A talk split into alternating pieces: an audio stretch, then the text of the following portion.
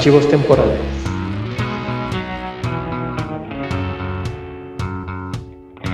Ya está comenzando un nuevo episodio de Archivos temporales, que está mal que yo lo diga, pero la verdad, qué buenos temas estamos haciendo en Archivos temporales. Ya no somos un podcast ahí nada más que inventamos cosas de, nicho, la verdad es que nos estamos saliendo de eso. Y como muestra el programa de hoy, que además me da mucho alegría tener de invitado al experto y escritor de ciencia ficción, al doctor Armando Saldaña. A ver, Armando, dinos de qué vamos a hablar hoy.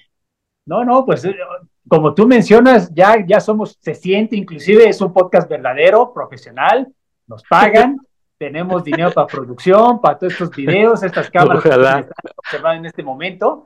Entonces, pues nos pidieron hablar. Ah, bueno, porque la gente no lo sabe, porque no sé cuándo escuchen este programa, pero estamos filmando el sábado 16 de septiembre en plena noche patria.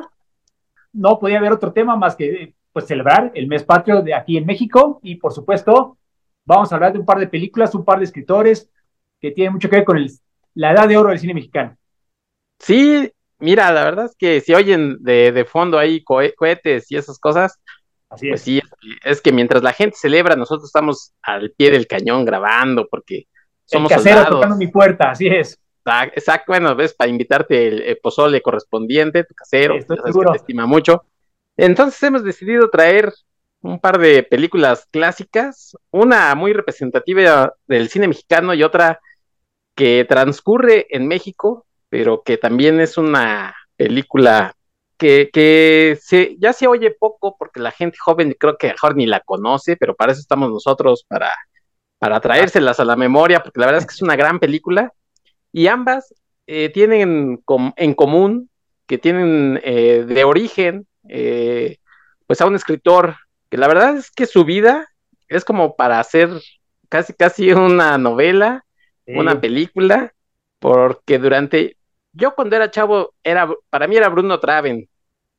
Y ahora que anduve investigando, resulta que, él, decía, ¿cuál Bruno? A mí ni me digan Bruno. Sí, soy Beth Traven, pero por ahí tiene cuatro o cinco nombres, todo un rollo con este señor. A ver, Armando, tú, a ver si tú sabes más. No, sí, en efecto, la vida de Beth Traven, en caso de que no entendieron, estamos hablando de Beth Traven, es, es, es verdaderamente extraordinaria, en cierta forma más interesante, más fascinante que varios de las historias y libros que él escribió, porque hasta el día de hoy, casi 100 años después, pues no queda muy claro quién era B. Traven. B. Traven obviamente es un seudónimo, no era su, nombre verdadero, pero hasta el día de hoy, pues él era de esos escritores que prefería que su obra hablara por él, no, no, no, no le gustaba como que dar entrevistas o, o, algo parecido. Eh, hoy en las redes sociales sería una nulidad absoluta pero inclusive no es solo que no conozcamos su nombre, no, no saben ni siquiera dónde nació, no, no conocemos su nacionalidad ciencia cierta. La teoría más prevalente, bueno, es que hay varias, pero las más prevalentes son que era un alemán, pero hasta ahí llega la certeza y hasta cierto punto certeza, porque a, lo mejor se llamaba eh, Otto Feige o Travis Thorsten, hay una cantidad de nombres.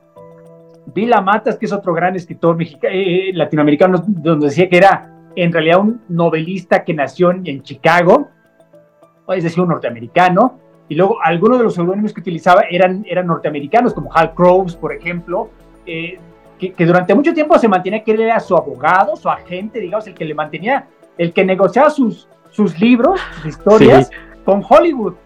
Pero hasta el mismo John Huston, ahorita lo platicamos con más detalle, cuando venía la filmación de Tesoro de la Sierra Madre, pues decía, pues decía que era su agente, pero como que hablaba alemán, nos daba instrucciones, más bien nos daba a entender que él era de Traven, como sea que se llame en la vida real, y pues, pues no sabemos a ciencia cierta, ¿no? Pero, de nuevo, tenía también este, este seudónimo Red Marut, que tiene ciertas, viene de, de, la mitología hindú, etcétera, etcétera. Entonces, de nuevo, era una persona bastante interesante, más que nada por el misterio que manejaba, porque no es que se alejara de las entrevistas nada más, simplemente que nadie lo conocía. Irónicamente, hay varias fotografías de él en México. Ah, para todo esto, él vivía, vivió gran parte de su vida aquí en México, por eso la mayoría de sus novelas y cuentos ocurren aquí en México. Y como buen extranjero, pues llegó a conocer la cultura local, pues mejor que los mismos mexicanos, ¿no? Ya es que es típico que alguien que vive aquí en el Ángel eh, no conoce nada de la historia del Ángel, diga, dígase yo, mientras que el turista que viene, pues leyó mil libros al respecto, como que se bebió más de eso, ¿no? Entonces, digamos, si quieres conocer de la cultura mexicana de principio del siglo XX, irónicamente, pues lee estos libros de, de, un escritor que no era mexicano, de hecho ni siquiera era latinoamericano, pero pues como buen extranjero vino a México, se enamoró de la cultura y la llegó a conocer mucho mejor que nosotros mismos. Entonces, de nuevo, es un, es un escritor que a pesar de no ser mexicano, creo que tiene mucho interés su obra para nosotros los mexicanos y ciertamente varias de sus obras fueron adaptadas al cine por varios, varios directores distintos y la verdad la mayoría pues muy buenas, ¿no? Las que vamos a hablar el día de hoy, pero no son las únicas, ¿no? Hay, podemos mencionar otras que también basas en, en, novelas o cuentos suyos que también valen mucho la pena. Mira, Armando, yo eh, creo que todos conocemos a Beth Raven, vamos a decirle así. Sí. Eh, eh, en la escuela creo que lo más común era que te dejaran leer la canasta de cuentos mexicanos. Creo que era lo más común. Y ya después, si te gustaba, pues ahí buscabas alguna otra cosa. yo, la verdad, debo decir que, que ya más en la adolescencia ya había yo visto Macario y después me enteré que era el mismo autor. Yo, ah, caray, a ver cómo. O sea, esta película que por todos lados me dice México es de un extranjero porque efectivamente eh, Betraven vino un poco como en auto exilio a México, y ya lo mencionas tú, ¿no? Estas, estas historias que él escribe, pues eh, describen a la idiosincrasia mexicana mucho mejor que algunos de los que nacemos aquí, ¿no? Este conocimiento de, la cultura y de cosas que, que, sucedían en su época, creo que pocos escritores tienen la facilidad de transmitir estas ideas así como si estuviera uno en el sitio, ¿no? A lo mejor no, yo desconozco así exactamente de, formas de escritura y esto, pero lo hacen con una, lo hace con una soltura, lo hizo con una soltura así de que es capaz de transmitirte imágenes a través de su prosa que creo que pocos escritores eh, decimos, incluso mexicanos lo logran. Sí, y ciertamente era un estilo muy, cinematográfica, aunque se oiga muy simplón, porque a pesar de las, digamos, temas un poco profundos que maneja, pues sí, sus descripciones de, del lugar, que de nuevo era una enamorada de la cultura mexicana, le gustaba describir lo que los personajes comían, lo que los personajes vestían. Entonces, de nuevo, era como que eh, hasta cierto punto una fotografía muy realista de, de, de, su época. Entonces, la verdad, me sorprende, de hecho, que no haya habido más películas de, de Beth Traven por directores mexicanos, ¿no? Sobre todo en, en, en, la, en la, de oro, perdón, porque de nuevo no, son, no solo son historias interesantes, sino que pues ofrecen mucho, ¿no? No sé, se me ocurre quizá el ejemplo de Bajo el Volcán, esta gran novela de, de, Malcolm Lowry, que también, de nuevo, Malcolm Lowry, el nombre ya te lo está diciendo, no es mexicano, pero que ocurre en Cuernavaca y, y de nuevo retrata esta sociedad mexicana en esa época de una manera virtuosa, ¿no? Mejor que cualquier otro escritor en ese momento, aún siendo local. Y, por ahí también hay una película de Bajo el Volcán que, vale la pena. Creo que quizá yo la pondría en un escalón abajo de, de, las películas de hoy de Macario o El Tesoro de la Sierra Madre, pero si quieres conocer de historia de México y además ver una historia muy entretenida, pues ahí está, ¿no? Claro, Laurie era igual que, que Beth Travin, era un, un, poco fatalista, no se conocen por finales felices, son, al contrario, son finales pesimistas, las películas que vamos a hablar el día de hoy creo que son un perfecto ejemplo de eso. Ninguna de las dos acaba muy bien.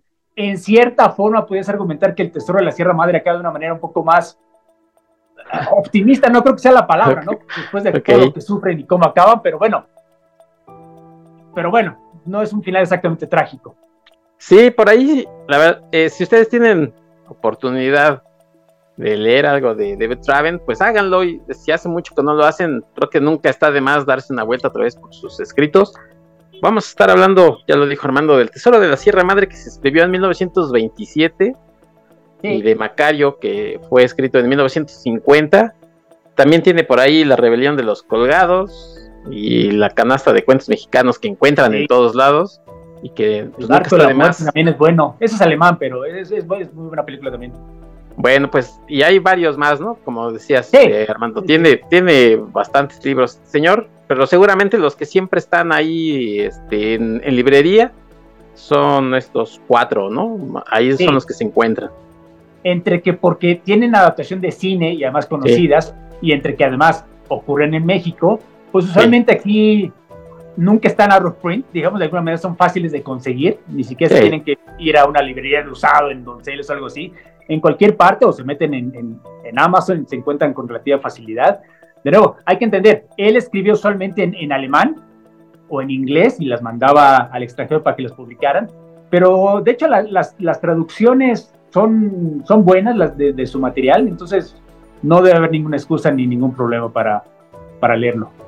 Por ahí se dice que incluso la, la, hermana del presidente López Mateos, Esperanza López Mateos, pues fue como una representante o e, ella era, lo animaba mucho a, ay, oye, está muy padre esto. Incluso se llegaba a decir que era seudónimo de ella. Está raro que, que ella este, le eche tantas porras, ¿no será ella?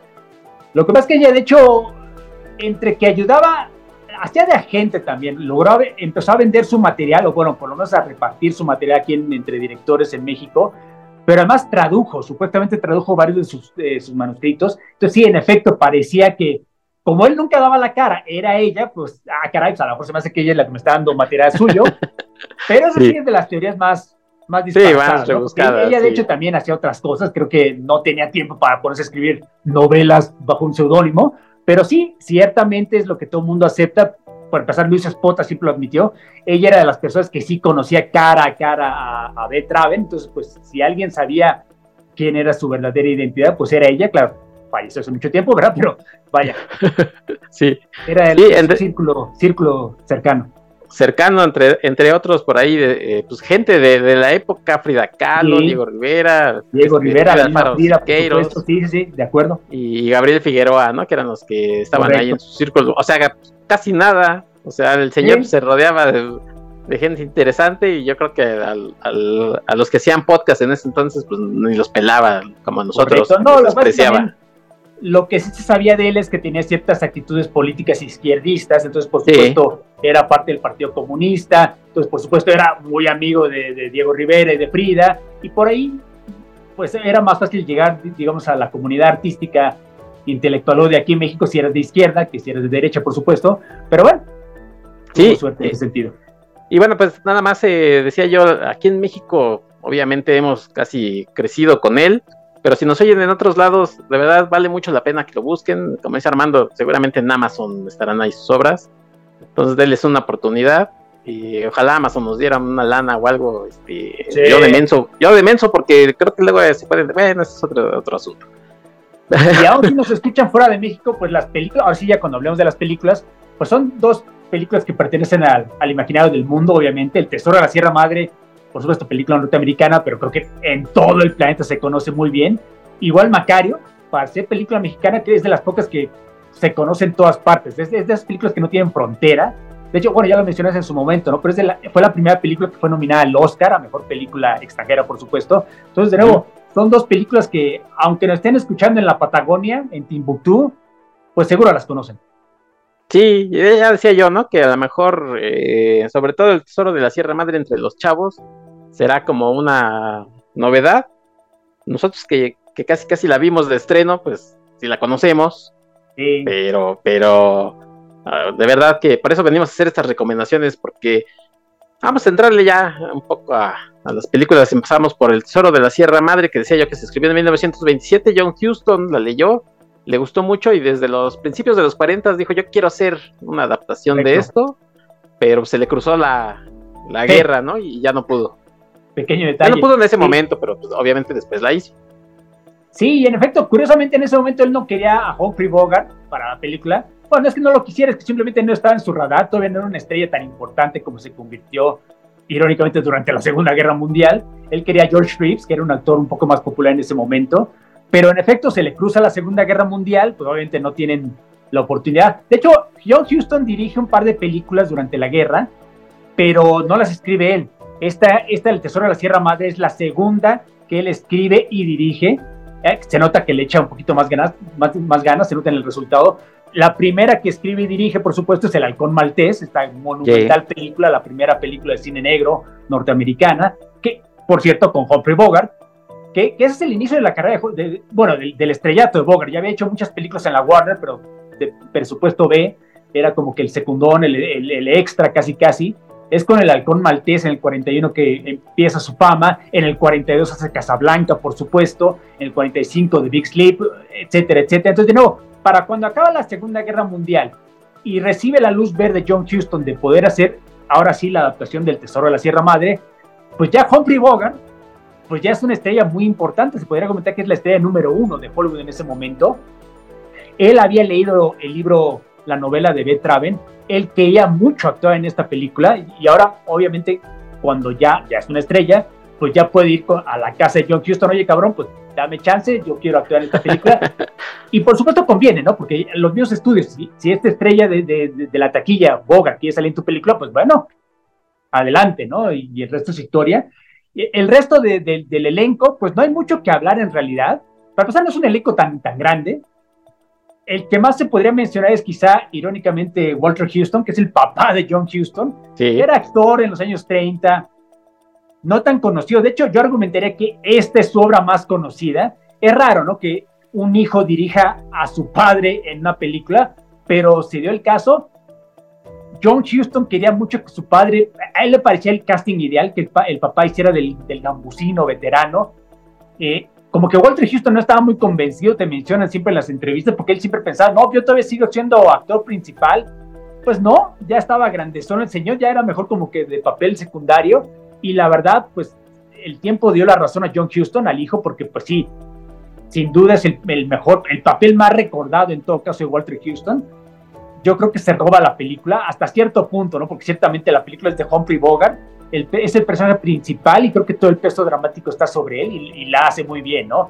Porque más que, más que una actuación de estrella principal, creo que si algo caracterizaba a Humphrey Bogart, bueno, para empezar, porque no era, no era muy alto, no era muy bien parecido, no era guapo, siendo franco, ya estaba un poco veterano, ya de hecho está quedando un poco calvo.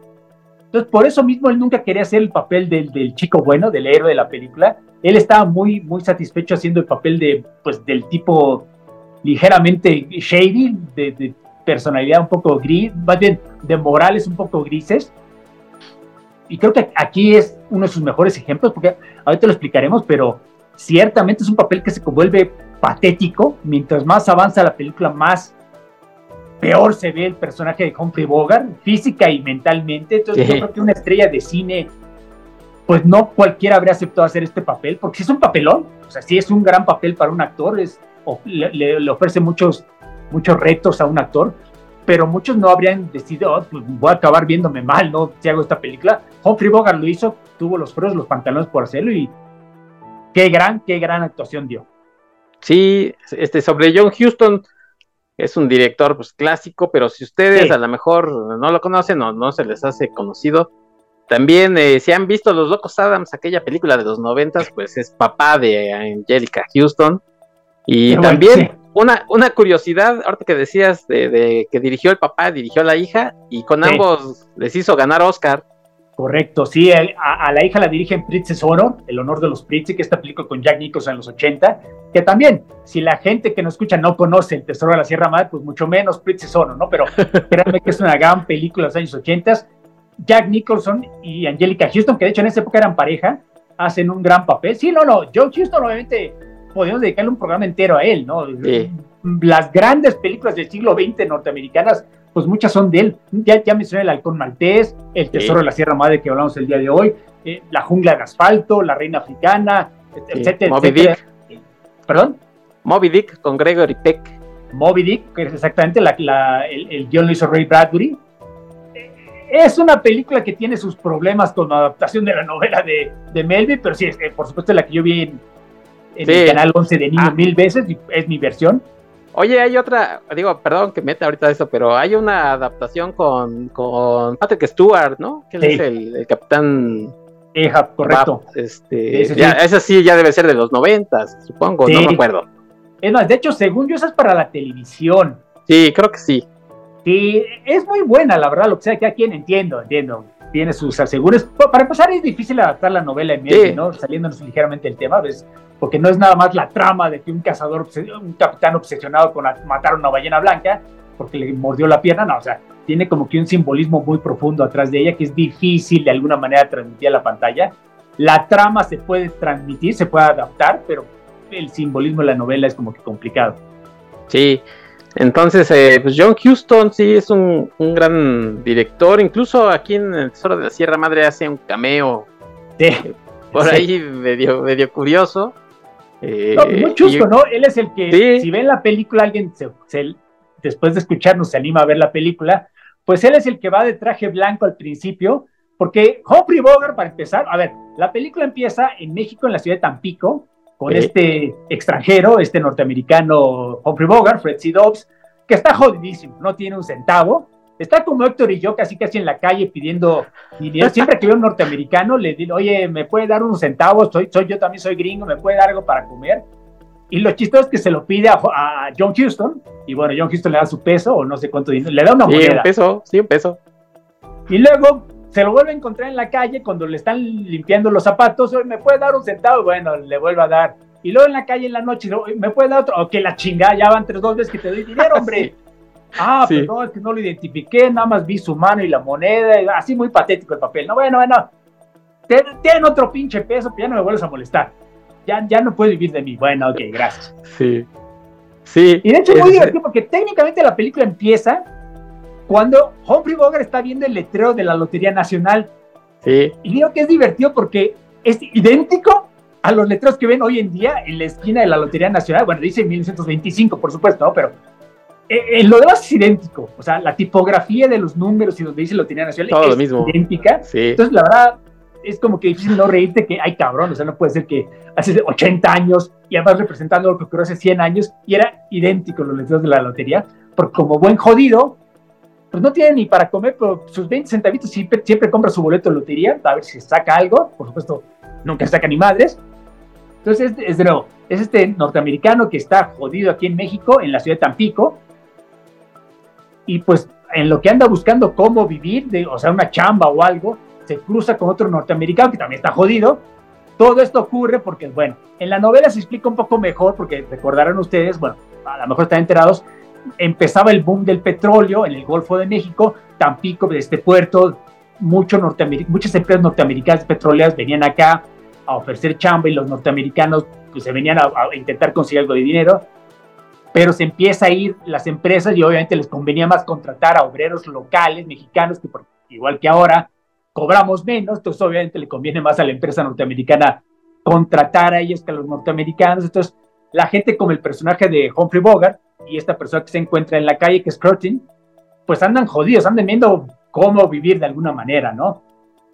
No sé si tú conoces, por cierto, la ciudad de Tampico, porque de hecho está filmada ahí, famosamente es de las primeras películas de Hollywood que se filman fuera de Estados Unidos, no solo fuera del estudio, sino fuera del país.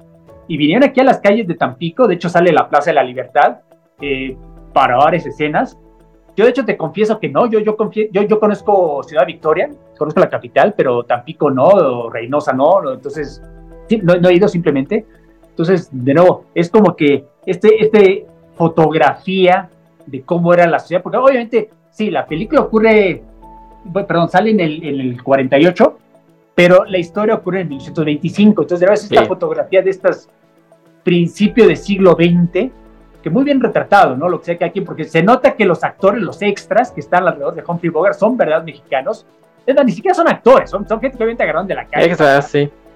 Para decir dos, tres palabras, para, mire, compre mi boleto, compre mi boleto, gringo, etcétera, etcétera. Entonces, de nuevo, ves cómo vestía la gente, ves los automóviles, de es como que una fotografía muy, muy interesante de nuestro pasado, que no siempre se ve en las películas de Hollywood, de lo que sea que aquí usualmente son filmadas en algún estudio norteamericano, como que la reproducción te ponen tu sombrero de mariachi o de charro, muerto de hambre y eso es todo. Entonces aquí como que al contrario, sí hay un esfuerzo, igual que en la novela, de intentar reproducir esto, ¿no? la realidad. Pero bueno, rápidamente, aquí lo que ocurre es que consiguen una chamba con un, norteamericano que les los pone a trabajar de, de, de, de, obreros, básicamente, en una construcción. pero te mencionan que los tiene trabajando jornadas de 12 horas diarias, de lunes a domingo, y luego obviamente les va a pagar pues, cuando acabe la chamba, ¿no? Entonces, entonces y, y Humphrey Bogart, oye, pues no me puede pagar un adelanto, algo que... Y, él le dice, pues ¿para qué te pago? Estamos aquí a mitad de la nada, en este petrolero, te pago cuando regresamos hasta Pico. Igual que yo con Armando. ¿Perdón? Igual que yo contigo, ¿para qué te pago ahorita si te puedo invitar a Navidad a comer? Es lo que me... No lo iba a decir al aire, pero exactamente es lo que ocurre acá. Anyway, entonces regresan a Tampico cuando acaba esta chamba tan, tan, tan dura. Y, ah, caray, pues el que me iba a traer la lana no está, pues, qué raro, a ver, los veo en la cantina en media hora y les llevo el dinero. Además, les da 10 dólares, vayan a chupar un rato. Por supuesto, van a la cantina, nunca llega este tipo y el tipo se escapó con, con el dinero, entonces siguen igual de jodidos después de estar trabajando, ¿no? Entonces, en lo que consiguen, pues, otra chamba, Humphrey Bogart le dice, pues, aquí conozco pues, de los 10 dólares que nos dio, ya nos chupamos un par de chelas, ¿no? Pero nos sobraron un par de centavos. Yo conozco un lugar donde puedes ir a, dormir, aunque sea, con 50 centavos la noche, básicamente. Y ahí es donde conocen a Walter Houston, que es el papá de John Houston, que es este gambusino ya grande, ya un anciano, que está hablando con unos tipos, hablando de cómo ir a buscar oro. Recordemos que la fiebre del oro en esa época pues, no era algo tan antiguo, la gente se había ido a California, a Canadá, al Klondike, a Australia a buscar oro. Y este nos empieza a contar las historias, no, pues es que el oro es una maldición porque corrompe a los hombres, ¿no? Uno va con la idea de conseguir 5 mil dólares y no consigues ni madres. Le, le ruegas a Dios, dame mi, déjame encontrar mil dólares. Y pasa el tiempo y te estás muriendo de hambre, déjame encontrar 500 dólares. Pero te menciona, pero si encuentras esos 500 dólares, ni madres que te vas. Te quedas por otros mil dólares. Y si consigues esos mil dólares, pues te quedas por cinco mil dólares. Y ni madres que te vas hasta que consigues diez mil dólares, así, etcétera, etcétera. El, oro te, corrompe. Y Humphrey Bogart que lo escucha, no, no, no, no, no, yo no sería así, yo no sería pendejo. Yo voy por mis dos mil dólares, los consigo y me voy. Sí. El viejito no se le queda viendo, ¿no? Ajá, sí. No es la primera vez que escucha algo similar, obviamente, ¿no? Anyway, encuentran Curtin y Humphrey Bogart están ahí en la plaza un día, ¿no? Matando el rato, no tienen un centavo, y casualmente ven al tipo que los contrató. Oye, ¿no es el hijo de la chingada que nos debe el dinero? Y además va con una chava, obviamente una prostituta, lo, lo, detienen, ah, lo está buscando, ¿dónde está? No, hombre, vas, vete al, de vuelta al hotel, mi amor. Ahorita les invito un trago a estos señores, va. Y les suelto un choro, obviamente, ¿no? No, no les va a soltar un centavo. Pasarle rápida la historia, se lo madrean. sí, Excel por cierto, En el libro es distinto, pero bueno, se lo madrean, le quitan el dinero, bueno, no le quitan todo, hasta eso son honestos dentro de que Sí, porque le sacan la cartera y hay un fajo de billetes. ¿Y cuánto nos debe? 300 dólares. Cuenta Humphrey Bogart 300 dólares, se nota aquí como otros 200 dólares. Bueno, ten tu pinche dinero. Se llevan sus 300 dólares, pero ¿qué es lo que ocurre? Pues, pues acaban de golpear a un tipo. Probablemente la policía los va a estar buscando entonces, ¿qué se le ocurre a Humphrey Bogart? Pues, ¿Qué te parece si nos vamos a buscar oro, como nos sugirió él, como estaba hablando el viejito anoche? No, pues estaría bien que contratamos al viejito, porque tú sabes algo de conseguir oro. No. Es más, no sé ni qué herramienta hay que comprar, no sé qué burros, es más, no sé dónde. Ah, pues vamos por el viejito. Obviamente está muy anciano, no, no va a poder mantenernos el ritmo, pero bueno, que nos dé unos tips. Va.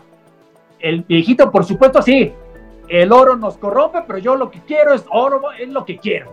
O sea, yo sé que soy igual de corrupto, el oro me tiene en sus redes, pero bueno, soy honesto al respecto, vamos. Y le dicen, gente, ya está en la montaña. Ah, bueno, se van a tren. Esto, de hecho, en la película nunca se explica. bueno, en la película el título te dice la Sierra Madre. Pero obviamente hay una Sierra Madre Occidental y una Sierra Madre Oriental. Como está en Tampico, viendo la película uno se mira, pues está en la Sierra Madre Oriental. En el libro, de hecho, te explican que van en el tren, porque de hecho la escena en el tren se ocurre cuando los asaltan los banditos, los bad hombres.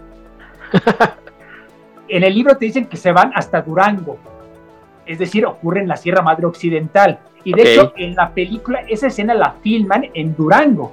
Eh, eh, se, fueron de, de, Tamaulipas, se fueron a Durango a filmar las escenas en, ya en la montaña propiamente, aunque en la película, si te fijas, nunca te dicen dónde están no. le dicen la montaña. Es más, se despiden de la montaña y le dan las gracias a la montaña por todo lo que le da, pero nunca te dicen dónde, qué, qué montaña están, supuestamente, ¿no?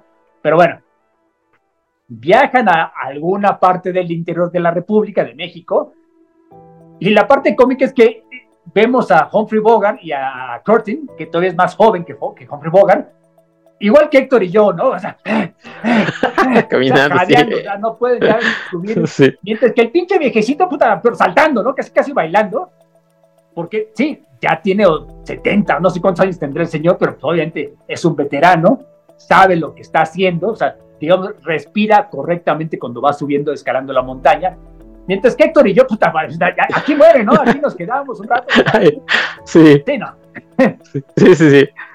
Y es divertido porque encuentran como que polvo de oro. Mira, ya lo hicimos, ya no hay que subir más. Y empiezan a echar agua por todas partes. Mira, cabrón, hay, oro por todas partes. Y baja el viejecito. No, pendejo. A ver, próxima vez avísenme en vez de tirar a la basura el agua, porque el agua es más valiosa que el agua aquí, que el oro, perdón. Esto no es oro, esto es pirita, lo que se conoce como full gold, el, oro de los tontos. O sea, esto no, o sea, no vale nada.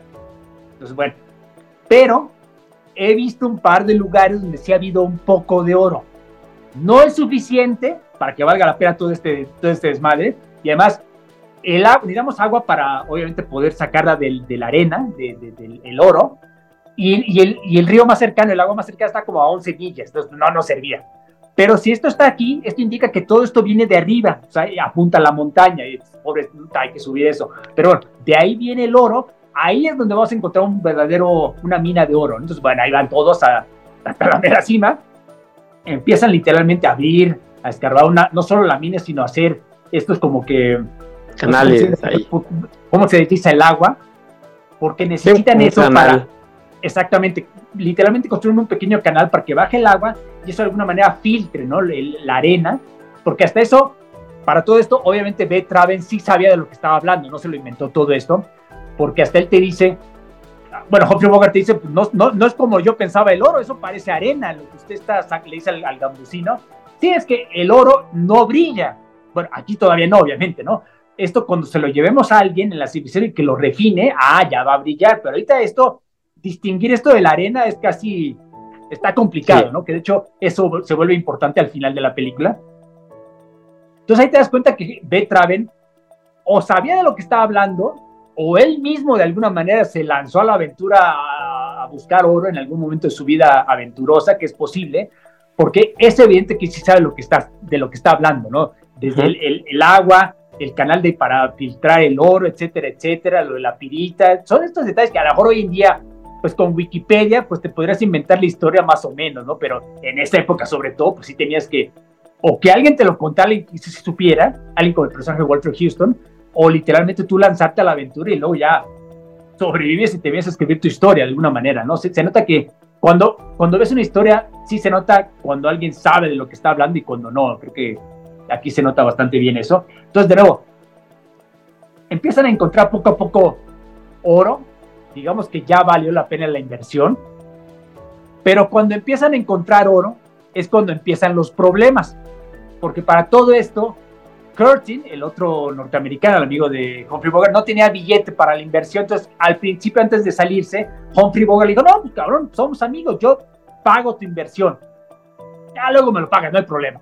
Digo, si no encontramos oro, pues, qué chingados, no, no pasa nada. Y si encontramos oro, pues me lo puedes pagar, ¿no? o sea, se nota que empezó con buenas intenciones el personaje, el personaje de Humphrey Bogart, no era, no era malo, y de hecho cuando le quita el dinero de la cartera, como ya dije, dije, que no le roba más, de nuevo se muestra que no es una persona mala, pero como que sí, el viejito tenía razón y el oro lo empieza a corromper, porque no es solo que se ponga avaricioso, es que se pone paranoico. O sea, como que, a ver, ¿no habrá manera de que empecemos a repartir nuestras ganancias de una vez? Y todos dicen, o sea, ¿para qué? Vamos a repartirlo cuando estemos de vuelta en la civilización. ¿Ahorita para qué? No, de una vez, no, ¿cuál es la diferencia? Bueno, ok, pero si entiendes que ahorita tenemos como 100 gramos cada quien, pues, lo pones la bolsita en el cuello, no hay problema, pero cuando haya más, pues va a estar medio pesado que la traigamos en el cuello. Vamos a tener que usar bolsas más grandes y evidentemente cada quien va a tener que esconder su oro, sus bolsitas de las otras personas bueno, a mí me vale más, dame mi oro. Ah, bueno, ok, no, no hay problema. Sí. Pero en efecto empieza a ocurrir eso, porque un día vemos que están dormidos los tres, despierta Humphrey Bogart y no está el viejecito. Ah, chingada, ¿dónde está? Y se pone las botas, luego se y hasta saca la pistola. y se encuentra el viejito, oye, pues, ¿qué, qué, qué, Yo salí casi casi a orinar, ¿cuál es el problema? Ah, ok.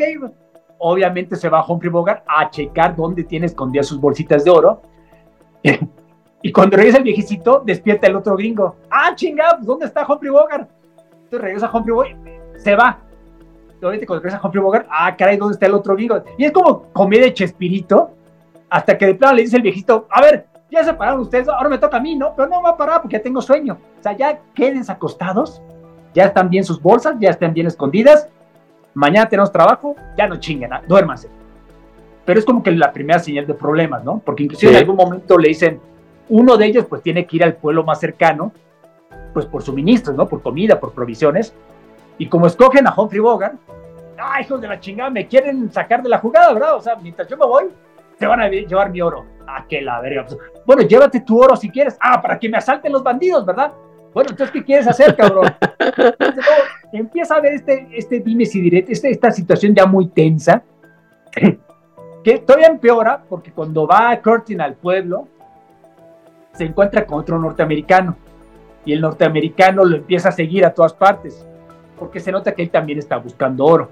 Y cuando le empieza a preguntar a Curtin, ¿tú qué es aquí? no, yo soy cazador ah, caray, cazador, pues arriba no hay ni liebres, cabrón, ¿qué estás cazando? Yo estoy cazando leones.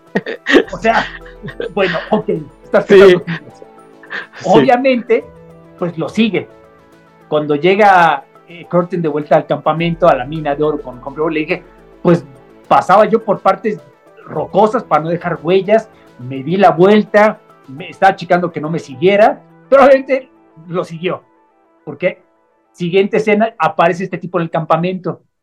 Ah, caray, están cazando aquí ustedes. No, bueno, sea, te vale sombría lo que estamos haciendo, ¿no? Ah, bueno, pero ya es de noche, denme algo de comer. Bueno, pues sí, ponte a comer, pero luego lárgate, ¿no? Bueno, no, pues sí, pero. Entonces, eventualmente sale a la luz, ¿no? Porque hasta Hombre Boga le dicen, hombre, maté a tres zorros anoche y tenemos pieles para vender. Y, sí. Ajá, ok.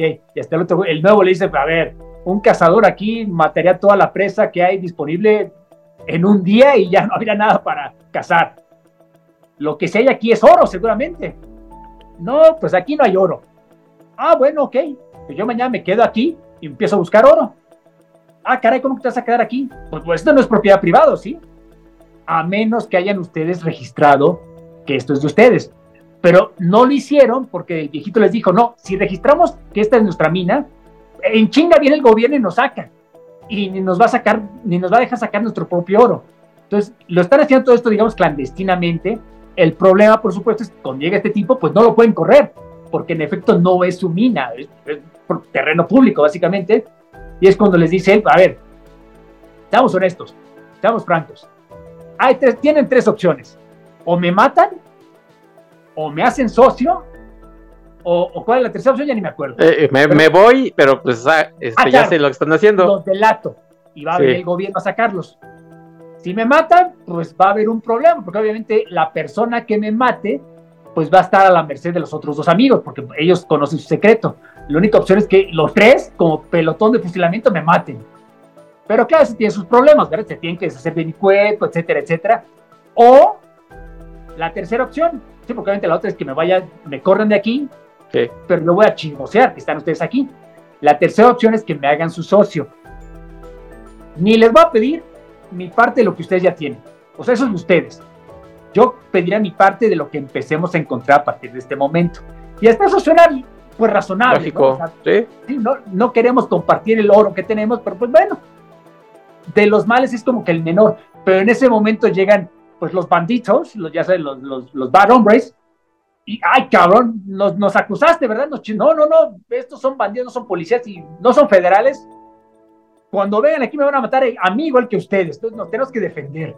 Entonces, pues, pues bueno, no queda de otra más que llegan, es una escena bastante tensa, lo que sea cada quien, mucho, mucho antes de que empiece el, tiroteo, porque si hay un tiroteo, como que hay mucha tensión, que digamos que nuestros protagonistas están escondidos y llegan un buen de bandidos, ya saben, los, los bandidos mexicanos a caballo, que se nota que son actores mexicanos, porque no, no es el típico actor que pretende hablar español, pero te das cuenta luego, luego que por el acento no habla bien español.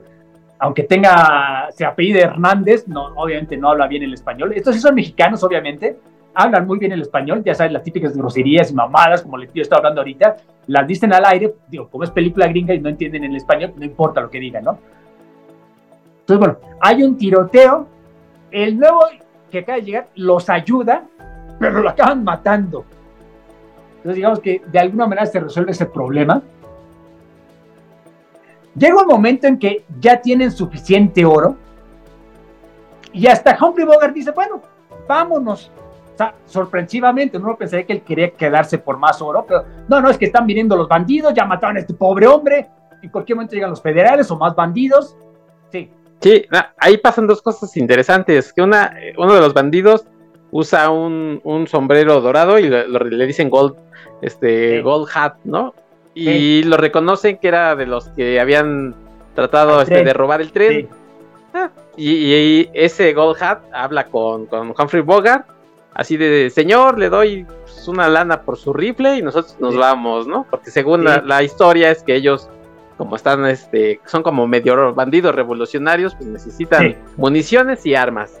Y, además con, un desparpajo así de, no, nomás queremos sus balas y su rifle y tan amigos como siempre, le doy a lo que... Y bueno, esa es una. Y la otra es que cuando matan a este nuevo personaje, eh, pues le encuentran, dicen a ver si, si trae algo, una identificación o algo, y le encuentran, este, digamos, una cartera, y en esa cartera traía una carta de su, de su esposa, ¿no? Donde le dice, oye, pues te extraño, ojalá pudieras regresar, nuestro hijo pregunta por ti, tú fuiste pues a buscar dinero, pero ojalá estuvieras aquí. Entonces, eh, esto lo lee el personaje de, Walter Houston, este, con su pues, medio eh, conocimiento ahí de, de lectura porque no es muy ducho, pero termina leyendo el personaje de Curtin, que es el que digamos al que le llega más esta historia, ¿no? De la esposa, dicen, ya ven, híjole, ¿no? El señor sí tenía como una familia, pero pues ni modo, ya hay que enterrarlo, darle cristiana sepultura y pues nos vamos, nos vamos. No, y sobre todo, te acordarás que cuando lo entierran, hasta tan, tan, tan conmovidos por la carta que es Curtin el que dice, bueno, pues deberíamos darle una de nuestra parte de nuestro oro a esta mujer, ¿no? Y a su hijo. Y hasta Humphrey no digas mamá, ¿para qué le vas a dar el oro a este cabrón? sí. Él no sacó nada, yo ni lo conocía. Pero pues, nos ayudó y además tenía una familia, lo que sea, que aquí se vio buena onda. Y hasta, y hasta Walter Houston dijiste, bueno, no está mal, no, es mala idea, porque Corten dice, no, si tú no quieres dar nada, no des nada, yo sí le voy a dar una cuarta parte de mi oro. Y es cuando Walter Houston va, yo también. Dijo, pero bueno, váyanse a la verga, no les va a dar nada. pero en algún momento llega, llega otro, un campesino mexicano bastante creepy, porque además llega con su machete. Sí. Y la manera en que lo filma se ve bastante creepy, parece que lo van, los, van, los van a matar. Matar, sí. Sí, porque no llega solo, llegan con otros amigos, todos con su machete, y ay cabrón, no quieren un café, porque además Walter Houston habla, habla bueno, español. el actor no, pero el personaje sí habla español, porque famosamente Walter Houston no hablaba español, se tuvo que aprender todo fonéticamente, y es sorprendente, porque la verdad sí habla el español, pero sin acento, ¿estás de acuerdo? Sí. Sí, o sea, que sea un poco de acento, pero te dice, se, le entiende, se, le entiende, sí. Por supuesto, por supuesto. No es como, inclusive, el, de los pollos hermanos en Breaking Bad, que sí habla español, obviamente, pero te das cuenta que tiene un acento que, ay, no sé qué tan latinoamericano sea, pero aquí sí, o sea, se quieren sentar, un café con nosotros, etcétera, etcétera, dale tabaco, digamos. Entonces, como que intenta calmar la situación. Y bueno, resulta que no vienen a matarlos, resulta que son unos campesinos que su hijo, pues tuvo un accidente en un, en un lago y lo sacaron, no está muerto, pero no despierte, no, no, no saben qué le pasa, entonces se, quieren, necesitan ayuda. Entonces Walter Houston va, pues a ver qué puedo hacer para ayudarlos, ¿no? Entonces la siguiente serie es cuando le llegan al pueblito, básicamente le da primeros auxilios muy básicos, ya se levanta los brazos, ni siquiera se ve que le apriete el pecho o boca a boca. No, levanta los brazos y básicamente despierta el niño. ¡Ah! El chamán, el curandero, salvó a nuestro hijo, casi, casi. Irónicamente, como el Macario en la siguiente película. Entonces, obviamente, él se, pone su zarape y se va. No, no se preocupen. De nada, bye. Y les explica, no, pues puros trucos de Boy Scout y primeros auxilios básicos y se salvó. Ah, qué bueno. Pero entonces llegan todos corriendo los, los los indígenas, los campesinos, no, no, no, no, no, se me vaya, no se me vaya. Le, debo la vida de mi hijo, le debo, le, tengo que pagar esta deuda, yo no puedo estar adeudado. y, se empieza a reír Humphrey Bogart. No, no, no, no, no, no te me ríes, dice Walter Esto es algo muy serio entre ellos. Necesitan pagar esta deuda. Y porque cuando Humphrey Bogart le dice, no, ya nos tenemos que ir a Durango a, a nuestro oro, se ponen medio violentos los, los, los, campesinos, por no usar otra palabra. Le dicen, no, no, a ver, tranquilos, tranquilos, yo me voy con ellos, porque además les dan a entender, pues los dos gringos se pueden ir a la chingada. Queremos al, al doctor, al señor, al viejecito. Ustedes no hicieron nada, váyanse. Y Humphrey Bogart, ah, bueno, pues ahí cuídate, compadre, ya nos vamos. Y corten todavía buena onda. A ver, vamos a cuidar tu oro, te vamos a esperar en Durango, cuando vengas por él, te lo damos. Obviamente el viejito, pues no muy convencido, ¿verdad? Porque, ay, le voy a dejar mi oro a estos dos cabrones, pero no hay de otra. Sí se están poniendo medio violentos los, los, los, campesinos, ¿no? Se va con ellos y hasta eso le dan la vida de emperador, ¿no? La siguiente sea que está ahí en su hamaca, le están abanicando una chava, otra chava le está dando uvas o no sé qué diablos, hasta le acaricia el bigote y él tranquilo comiendo su melón o no sé qué diablos. Sandía, sí. Sí, sí, sí. Ah, sandía porque tiene semillas, todo claro. Sí. Mientras tanto, estos dos, pues como ya no está el viejecito, hasta para bajar la montaña son medio pendejos, entonces están sufriendo. No, que los burros de este cabrón nos los dejó a nosotros y están, no podemos controlarnos y quién sabe qué tanto.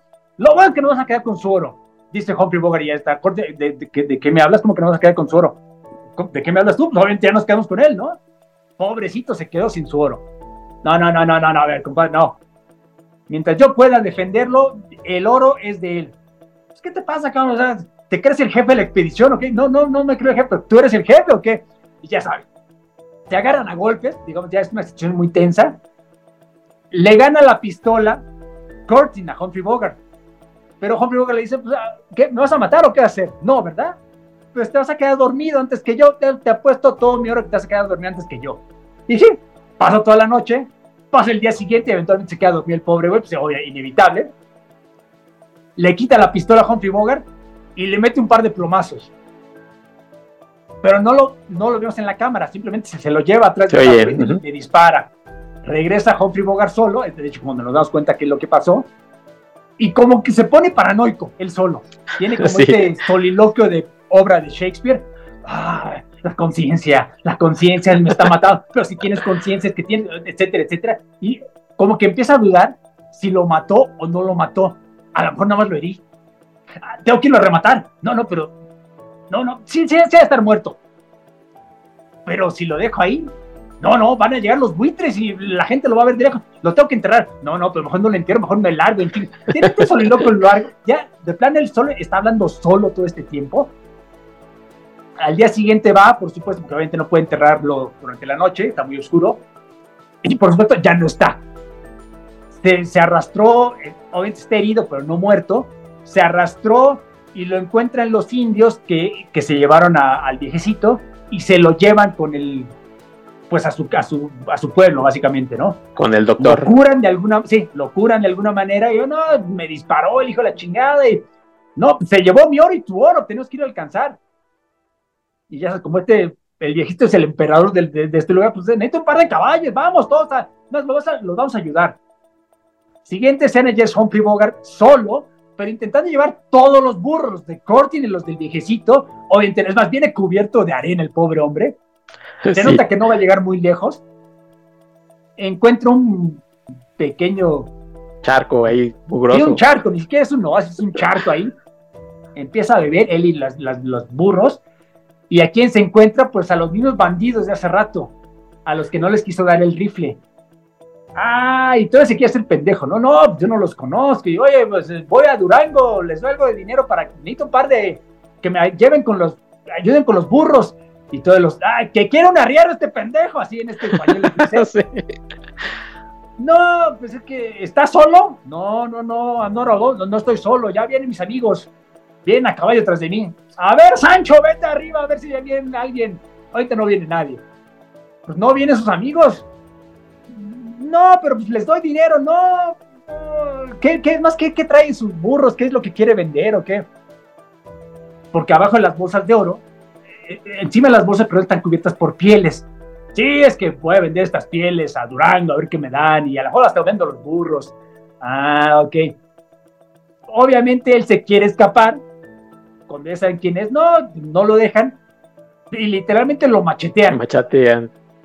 Supuestamente filmó John Huston la escena cuando lo decapitan, o sea, le, cortan la cabeza con el machete a Humphrey Bogart, pero obviamente la censura de Hollywood en los años 40, nada, esto no puede, no puede salir.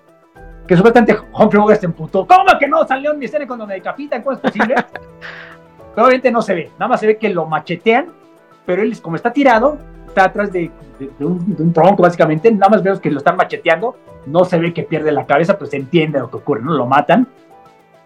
Y se les empiezan a ir los burros los agarran, pero ellos no reconocen el oro, porque no, se ve como arena, o sea, no brilla. Y, como había dicho al principio el, Cody, los alcanzó, pues los bandidos no quieren oro, ni saben que hay oro ahí. Ellos quieren las armas y las municiones. Si acaso, bueno, vamos a vender los burros para conseguir dinero para comprar armas. Entonces le quitan los burros, se van a Durango, empiezan, quieren vender los burros y luego las pieles supuestamente, pero es donde llegan al mismo lugar donde, donde Humphrey Bogart y Walter Houston y su amigo habían rentado a los burros. Y los burros, como tú sabes, pues atrás tienen su marca. Era una A con una media luna. Y, un niño reconoce, ah, caray, pues son los burros que le rentamos, estos no son los tipos a los que se los rentamos. Llega el mero mero de ahí, el alguacil, y a ver, dígame cuál es la marca de estos burros. Ah, es, es medio sol cruzado con una raya, ¿qué me dice? A ver, no, por supuesto que no es la A con la media luna. Ustedes no saben, estos burros no son de ustedes. Quieren vender cosa que no es de ustedes. La robaron, ¿verdad?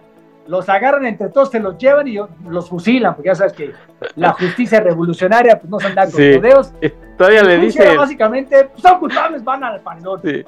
Y todavía le dice el, bandido. Eh, me puedo, mi teniente me puede poner mi sombrero, porque era su característica, pero bien contento. Mi subteniente me deja poner mi sombrero, sí, sí, póntelo, pendejo. Sí, póntelo. Mientras todo esto llega, pues llegan obviamente eh, Walter Houston y Curtin al pueblito. Oye, nuestras cosas, no, pues hay malas noticias. Mataron a su amigo. Ah, caray, pero ¿y nuestras propiedades? Ah, pues están todos en la comisaría, en la jefatura de policía. Pero ahí lo que están son los burros y las pieles. Entonces, eh, eh, y, las bolsas, ¿no habían unas bolsas?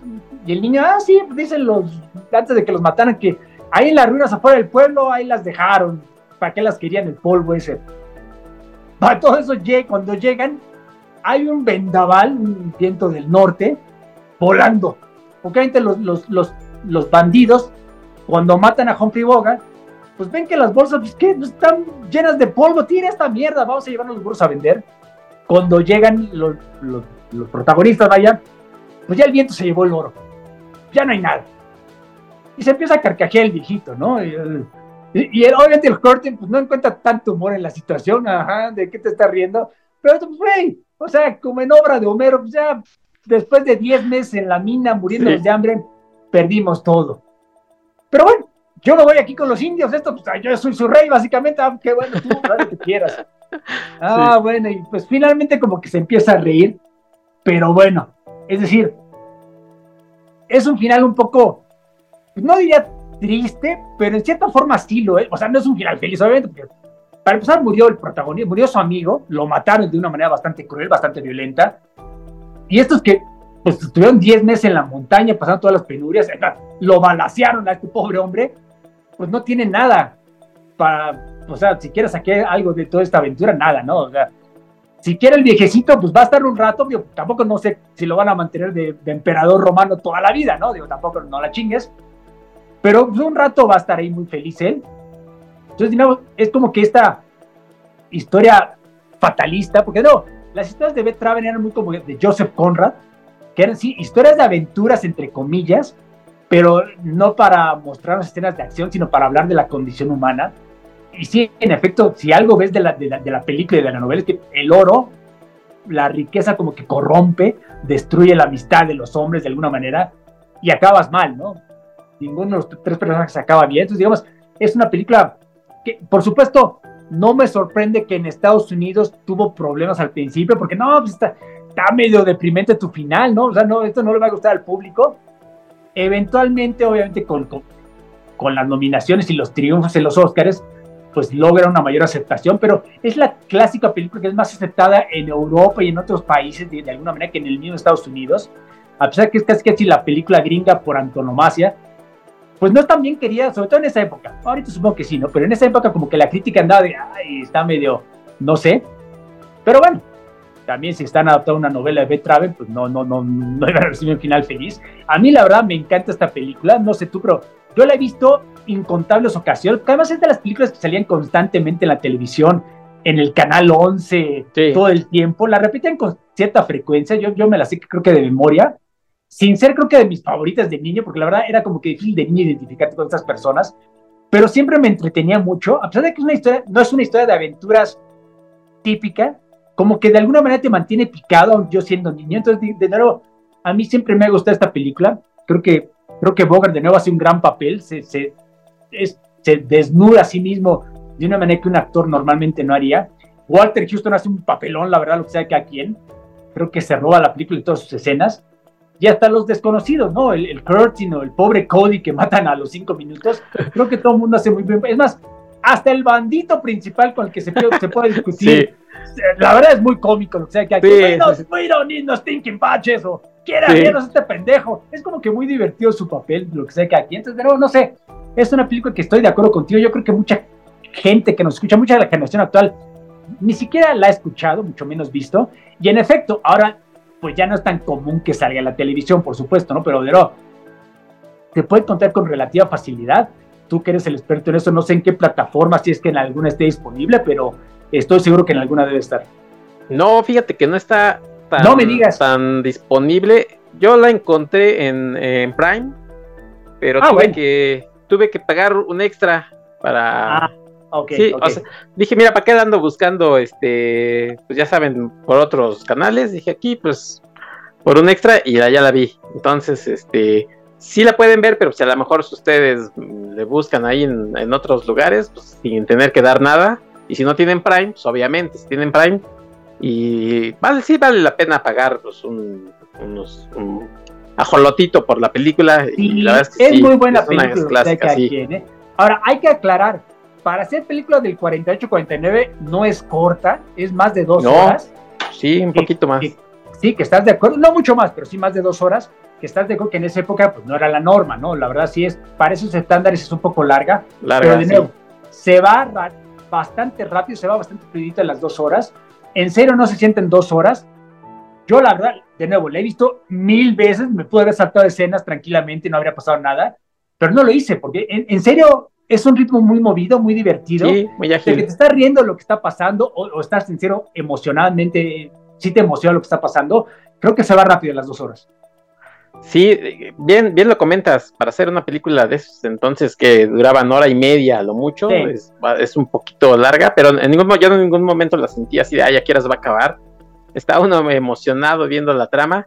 Eh, yo, al contrario que tú, creo que, si bien no es un final feliz, tampoco lo encuentro este como, como pues, triste o porque precisamente esto que decía yo de la carta, por ejemplo, el personaje de Cortin, pues lo que le dice el viejito es, ¿sabes qué? Tienes una carta ahí con una señora, pues voy a decirle que su marido falleció y además en esta época donde ella vive, están recogiendo fruta que, que era lo que él quería este, hacer, poner como un rancho, una cosa así. Sí. Y, y, pues igual te ganas una señora, y un trabajo de lo que querías, así que no todo está perdido. Sí, bueno, está esa posibilidad, ¿no? por supuesto, claro. Y sí. yo me voy acá a, acá a la comunidad este, de campesinos, me van a tratar bien, pues no todo está perdido, ¿no? Algo sacamos. Sí, no es lo que queríamos, pero es curioso que en, en, algún momento los personajes dicen, oye, ¿qué vas a hacer tú con tu dinero? Y este sí. Cortin, pues es lo que dice, ¿no? Yo comprarme unas tierritas y sembrar. El viejito dice, pues yo este, ya estoy eh, en mis últimos años, me voy a comprar sí. una casita y ahí voy a vivir. Entonces, finalmente obtienen, creo que yo, lo que querían, excepto pues eh, Dobbs, ¿no? Eh, Humphrey Bogart, que en un principio, por ejemplo, el peso que le, los pesos que le da este John Houston, pues sí. los utiliza por un lado pues de rasura y se corta el cabello sí. para echarse un, un, este unos alipuses ahí su cigarrito y pues para tener sí. acá con una muchachona no o sea era como muy básico y de hecho cuando dice yo mi lana es para gastármela no y o sea para darme vida de rey entonces sí hay la avaricia este el momento en el que les dice pues ya tenemos suficiente, no, vamos a seguir sacando porque nunca será suficiente, que es lo que le había dicho el, el, el viejito, y los personajes sí van cambiando. Una de las cosas que, me gusta es que no conoce uno exactamente de dónde vienen estos personajes. Entonces, digamos que su desarrollo, eh, los, tú los vas conociendo y a lo mejor dices, híjole, este a lo mejor es el que va a ser el malo. Eh, vas viendo a Humphrey Bogart que va cambiando, ¿no? Que en algún momento dice, ah, es que ustedes me quieren matar, y luego ya dice, no, perdonen, vamos cuates. Y...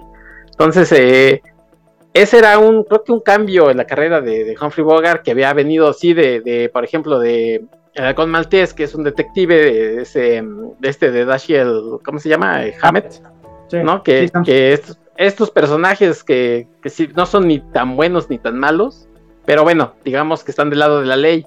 Y, eh, aquí eh, sí es un personaje que va cambiando hasta convertirse en este paranoico loco, ¿no? Ya no, no, no, no lo reconoce es capaz de matar eh, o, de, hacer lo que sea por, su dinero, por el oro. Y finalmente, bueno, pues los personajes creo que creo que caen bien, incluso como dices tú, estos, estos mexicanos, por ahí aparece eh, uno de los de los federales, pues es Roberto Cañedo, estos actores de, cine mexicano. Otro de ellos es Arturo Soto Rangel, que ustedes a lo mejor lo ubicarán porque aparecía con Pedro Infante, con Jorge Negrete, con Cantinflas. Eh, el que yo sí no, no creo que nunca había visto es este bandido, este Old Hat, que se llama Alfonso Bedoya. pero tiene gran, tiene gran, carisma, ¿no? O sea, todo el tiempo que lo estás viendo te estás riendo. Es de esos casos en los que tú decías, eh, se nota que, que, es mexicano, pero que igual que, que, Walter Houston, él no hablaba inglés y se ve que tuvo que aprender, por ahí leí que se tuvo que aprender sus diálogos en, en inglés, le tenían que estar diciendo. Pero también cuando habla inglés, pues, lo hace muy bien, con una soltura así de que te, da risa, ¿no? Los conoce. En fin, creo que todos los personajes aquí eh, tienen como, como cierto, digo yo, carisma. Y sí tienen razón, Armando. Lo del papá de, John Houston, de, Walter Houston, se roba toda la película, este señor, que es como un poco el sabio, este... sí, ¿no? De, ese es el que conoce la montaña. Incluso hay un momento en que le dice, ¿saben qué? Ya nos vamos, pero ayúdenme a cerrar porque hay que cerrar las heridas de la montaña. Nos dio, ah, ay, güey, ¿no? Ir el señor. Entonces, este. esta mujer le dice, ¿qué hay que hacer con la montaña? No, pues nos dio todo esto, hay que cerrar sus heridas. Ah, chinga, bueno, ok. Y hasta se despiende la montaña, gracias por toda la montaña. Sí, es un momento sí. La verdad es que el Oscar que se ganó, muy merecido. Y, y bueno, pues es de esos clásicos. Yo tenía ya rato sin verlo, seguramente, como esto, de esas películas que pasaban muchas veces. Y no solamente que las pasaban, sino incluso mi papá o mis tíos que les gustaban esas películas, las tenían ahí en su momento en beta y después así las conseguían. Iban cambiando los formatos y las volvían a comprar para verlas. Entonces, no es tan accesible, pero si tienen chance de, de encontrarla, ya sea por vía ahí alternativa, sí vale mucho la pena esta película y ganó eh, tres Oscar, eh, mejor director, el actor de reparto fue Walter Houston y guion adaptado. Estuvo eh, nominada también a mejor película. Exactamente. Pero, por ahí vi que le ganó una película de Hamlet este, con, creo que con Laurence Olivier. Entonces no, no perdí ahí como con cualquier cosa, ¿no? Es de esas películas que creo que sí valen mucho la pena es un gran acierto que sea Humphrey Bogart el, que acaba convirtiéndose en el villano de su propia historia, porque normalmente uno pensaría, es que como es el actor más conocido de la película, pues con el que el espectador de alguna manera se identifica. Entonces tú asumes que son los otros el que de alguna manera lo van a traicionar, pero no, es, es el actor famoso con el que tú te estás identificando el que se convierte en el paranoico. Entonces, de nuevo, ya desde, están jugando con expectativas de alguna manera, subvirtiendo lo que uno esperaría. De nuevo, creo que todo está muy bien en esta película. Sí, sí, sí. Creo que a lo mejor la gente que nos escucha, pues, ay, los viejitos hablan de sus películas de señoros, pero la, yo, yo sí le daba esta cuatro, cinco, cinco estrellas de plano, no, no le encuentro ningún problema, lo que sea de cada quien. Como película de acción funciona, como película de aventuras, como película un poco más profunda, o simplemente si quieren ver una historia muy entretenida y unas grandes actuaciones, pocas, pocas pueden encontrar mejor que Treasure of the Sierra Madre. Sí, por ahí dicen incluso que, Spielberg se basó un poco en el aspecto que tiene Humphrey Bogart en esta película para el look de, Indiana Jones. A lo mejor ahí dicen, ay, mira, sí trae el pantaloncito así, ¿no? De la época. Y bueno, pues creo que hablar de estas cosas, de, estos clásicos, además de las cosas que, hablamos, siempre vale la pena, ¿no? Ver, ver estas películas. y bueno, pues ya como para, para terminar, decía yo que, que ahí está el libro también, Armando, no sé que pues no varía tanto, tiene algunas cosas, este, pero no varía tanto, ¿no? La, historia está muy bien adaptada. Sí, es una pues, adaptación relativamente fiel, sí. Sí, saludos, por cierto, a nuestro amigo Santo, Santo ah, que vive allá en Tampico. ah, mira, muy bien. Mándanos, mándanos unas tortas de la barra, Santo, no seas así. Por favor, mándanos algo. Mándanos algo que sea, aunque sea un squeeze. Bueno, pues algo más del Tesoro de la Sierra Madre. O pasamos a Macario. Pasemos a Macario de una vez si quieres. Vámonos entonces a Macario. Esta película 1960, que hace obviamente la adaptación también de este libro de, de Beth Traven. Que por ahí encontré que no es una historia 100% em, original. Al parecer, como que él conocía ya una historia de los hermanos este, Grimm pues lo que hizo fue adaptarla a la idiosincrasia mexicana, ¿no? Con esto de, del Día de Muertos, que si bien en el libro no lo incluye, la película sí, sí muestra mucho que es lo del Día de Muertos y todo esto que tenemos los mexicanos en, nuestra cultura. El libro no tanto, ¿no? Eran en otras épocas, a lo mejor todavía no estaba tan explotado como hoy, que vaya hasta el 007 tiene ya hasta desfiles y ahora resulta que es la tradición el desfile y demás pero hace esta conjunción de la muerte con, México, que bueno, que es eh, muy especial la forma en que vivimos la muerte aquí. Sí, en efecto, eh, no es una novela, no es un libro de Beth Traven, es un cuento corto, se llama El tercer invitado, por razones que hoy te explicaremos.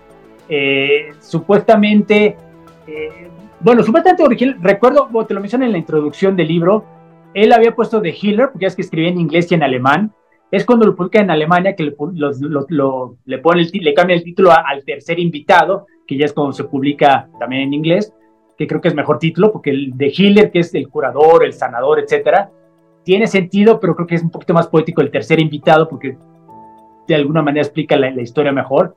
En efecto, no es una historia completamente original, está basada en una de esas leyendas centroeuropeas que encontraron los hermanos Grimm, porque recordemos que los hermanos, Grimm no escribían sus famosos cuentos, sino que él agarraban leyendas que ya existían y las adaptaban de alguna manera, ¿no? Entonces, en efecto, en el cuento de los Grimm es el protagonista tiene como padrino a la muerte. No es que él haya compartido un guajolote, como ahorita explicaremos, sino que era su padrino y entonces le da este, este obsequio que es el mismo que el de la película, que bueno, puede salvar a estas personas con este líquido, pero si no, a menos, siempre que esté en el pie de la cama, no en la cabecera, etcétera, etcétera. Pero aparte de estos detallitos, es como que una adaptación relativamente fiel a la, a la leyenda que tenían los hermanos Grimm, solo que como tú explicaste, es adaptada a México, porque digamos está escrita a, principio de siglo, pero la historia en realidad ocurre no en ese momento, no en, la, no en el México revolucionario, sino durante el virreinato es decir, hace un par de siglos. Pero de nuevo, como estaba muy bien informado de, de, la historia mexicana, creo que de nuevo hace una muy buena reproducción histórica del periodo virreinal. Y, y, la película en sí, como tú mencionas, hace un poquito de mayor énfasis en el Día de los Muertos, esta fiesta tan tradicional mexicana, que es muy distinta a la que se maneja en otros países. Ciertamente el Día de los Muertos pues no es Halloween, es completamente distinto esa tradición, incluso es distinta a la tradición del Día de los Muertos que tienen en China. Digamos que es algo muy mexicano, y, Roberto Gabaldón, el director de la película, pues tuvo el acierto de, pues, ya que estamos lidiando con estos temas de existenciales de la vida y la muerte, pues mezclemos, ¿no? Con, con, pues, con el Día de los Muertos en México, que es por eso que aparecen tanto las calaveritas, las, las, las marionetas, sí, las marionetas y las calaveritas de azúcar, que son tan tradicionales en México, y las ofrendas, que creo que es un acierto, ¿no? La verdad, lo que sea que a quien... De, hecho, desde el principio de la película, antes de que empiece la película, es que empieza con este letrero. Sí. Aunque con letra cursiva y si no es una muy buena copia, van a sufrir para ver lo que dice el letrero, pero bueno. De, hecho, Armando, yo lo que hice fue que hay un momento en el que se va como a negro entonces le puse pausa eh, en esa como conjunción ahí y ya fue cuando le leí porque si no se alcanza, ya, ya está muy de plano, no se ven bien. Sí, porque además está en letras en cursiva, en blanco. Sí. O bueno, gris, ¿no? Con, fondo también. Y el fondo, como es un día, pues, pues a, a duras penas vislumbras las letras, ¿no? A lo mejor es que estoy muy viejo, pero es difícil leerlo, digamos, de alguna manera. Pero, ah, porque para todo esto, ahora yo investigué en qué plataforma, si, si quieren ver Macario y no la han visto, está, está en YouTube, se puede conseguir gratis. Hay inclusive una versión ya remasterizada o digitalizada por los de la Cineteca. Tienen que poner en settings el, 1080p para que se vea, se vea bien. Aún con 1080p, ese letrero al principio es como que... No se ve. Está complicado leerlo, pero bueno. Inclusive en, net, en, YouTube hay una versión colorizada. No se la recomiendo, pero como curiosidad existe. Entonces, de nuevo, el punto es que es muy fácil encontrar a, a Macario si la quieren. En el improbable caso que no le hayan visto, se puede ver. Entonces, de nuevo, Macario, para empezar, es de estas grandes, grandes, grandes películas que siempre se hablan del cine mexicano, aunque habría que aclarar que técnicamente ya sale en el mero final de la época dorada del cine mexicano, porque usualmente te ponen el, cine, la, perdón, la época, del cine, la época de oro del cine mexicano hasta el 59 y Macario sale en el 60, ya cuando, digamos, se empezaba a imponer que las películas tenían que ser a color. Sí. Esta todavía sale a blanco y negro. Esta técnicamente ya no es de la época de oro, pero todavía lo es, ¿no? De alguna manera, porque Roberto Gabaldón, yo, yo pondría a Roberto Gabaldón, creo que en el mismo nivel que el Indio Fernández, casi casi. Julio Bracho, quizá, es de los grandes directores de, del cine mexicano. Pero yo me atreví a decir que Macario, si no es la mejor, es de las dos, tres mejores. Ciertamente es de mis favoritas Ahora, claro, yo porque tengo gustos un poco más a lo fantástico de alguna manera, esta película obviamente pertenece completamente al género fantástico, por supuesto también histórico, realista, lo que tú quieras pensar, incluso algunos la, ponen como de horror, va, pero creo que obviamente tiene una vena fantástica que es, difícil de negar. Ya desde que te vas, ahorita lo explicaremos, ¿no? Pues desde que te encuentras al diablo, a Dios en persona, a la muerte, y le otorgas tus poderes casi casi mágicos, pues caramba, realismo hasta cierto punto, ¿no? O sea, creo que es bastante obvio que hay bastante fantasía en esta historia. Entonces, a lo mejor por eso desde niño me gustaba. También, esas películas que yo conozco desde niño, sí.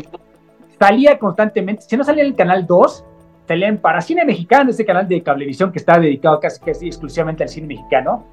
Y en mi caso muy personal, para mí era una pesadilla porque mi mamá recuerdo que cuando me quería regañar me decía, te voy a llevar a la peluquería, te voy a poner corte de pelo de Macario, cabrón. Entonces, para mí desde muy pequeño era como una pesadilla, ¿no? Siempre fue una presencia muy vital en mi vida esto de Macario, porque también, claro, Roberto Gabaldón, la fotografía de Figueroa y por supuesto B. Traven, pero creo que si hablas de Macario es imposible no empezar a hablar por Ignacio López Tarso.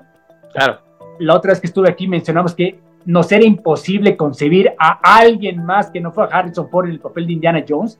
Me parece que aquí pasa exactamente lo mismo. Creo que es imposible visualizar a Macario, al personaje y la película, pues sin López Tarso, ¿no? De alguna manera creo que es, si no su papel más icónico, pues entre el top 3, ¿no? De alguna manera.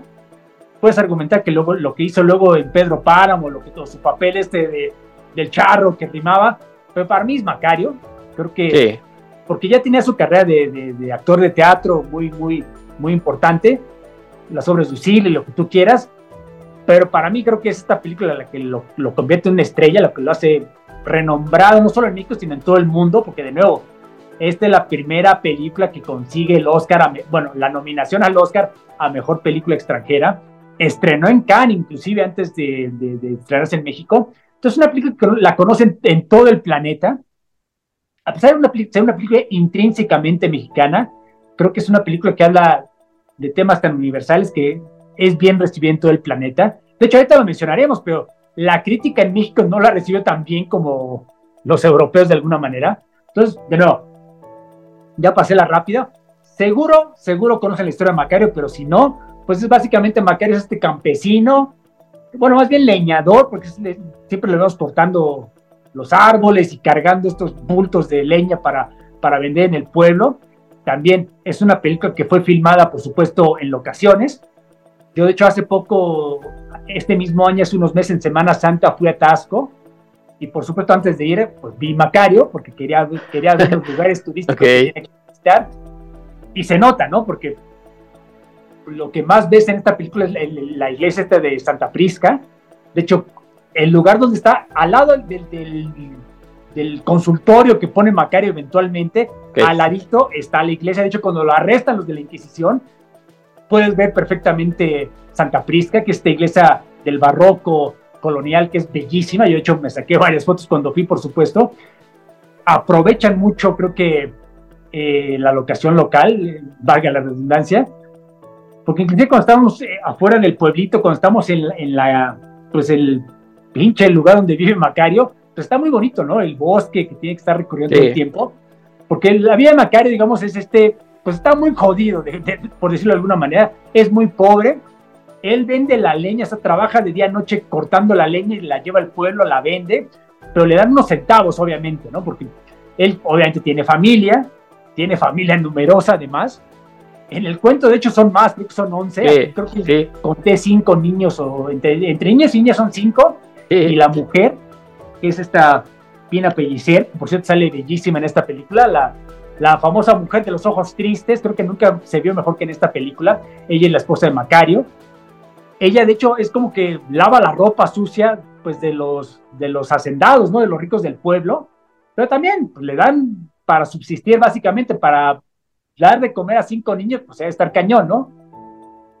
Entonces vemos cómo pues llegan en la noche de trabajar, les dan de comer, ella cocinó algo, pero migajas casi casi, los niños se comen el plato de un trago y pues quiero más, mami, quiero más, pues, pues no hay más, cabrón, o sea, ¿qué quieres que yo haga?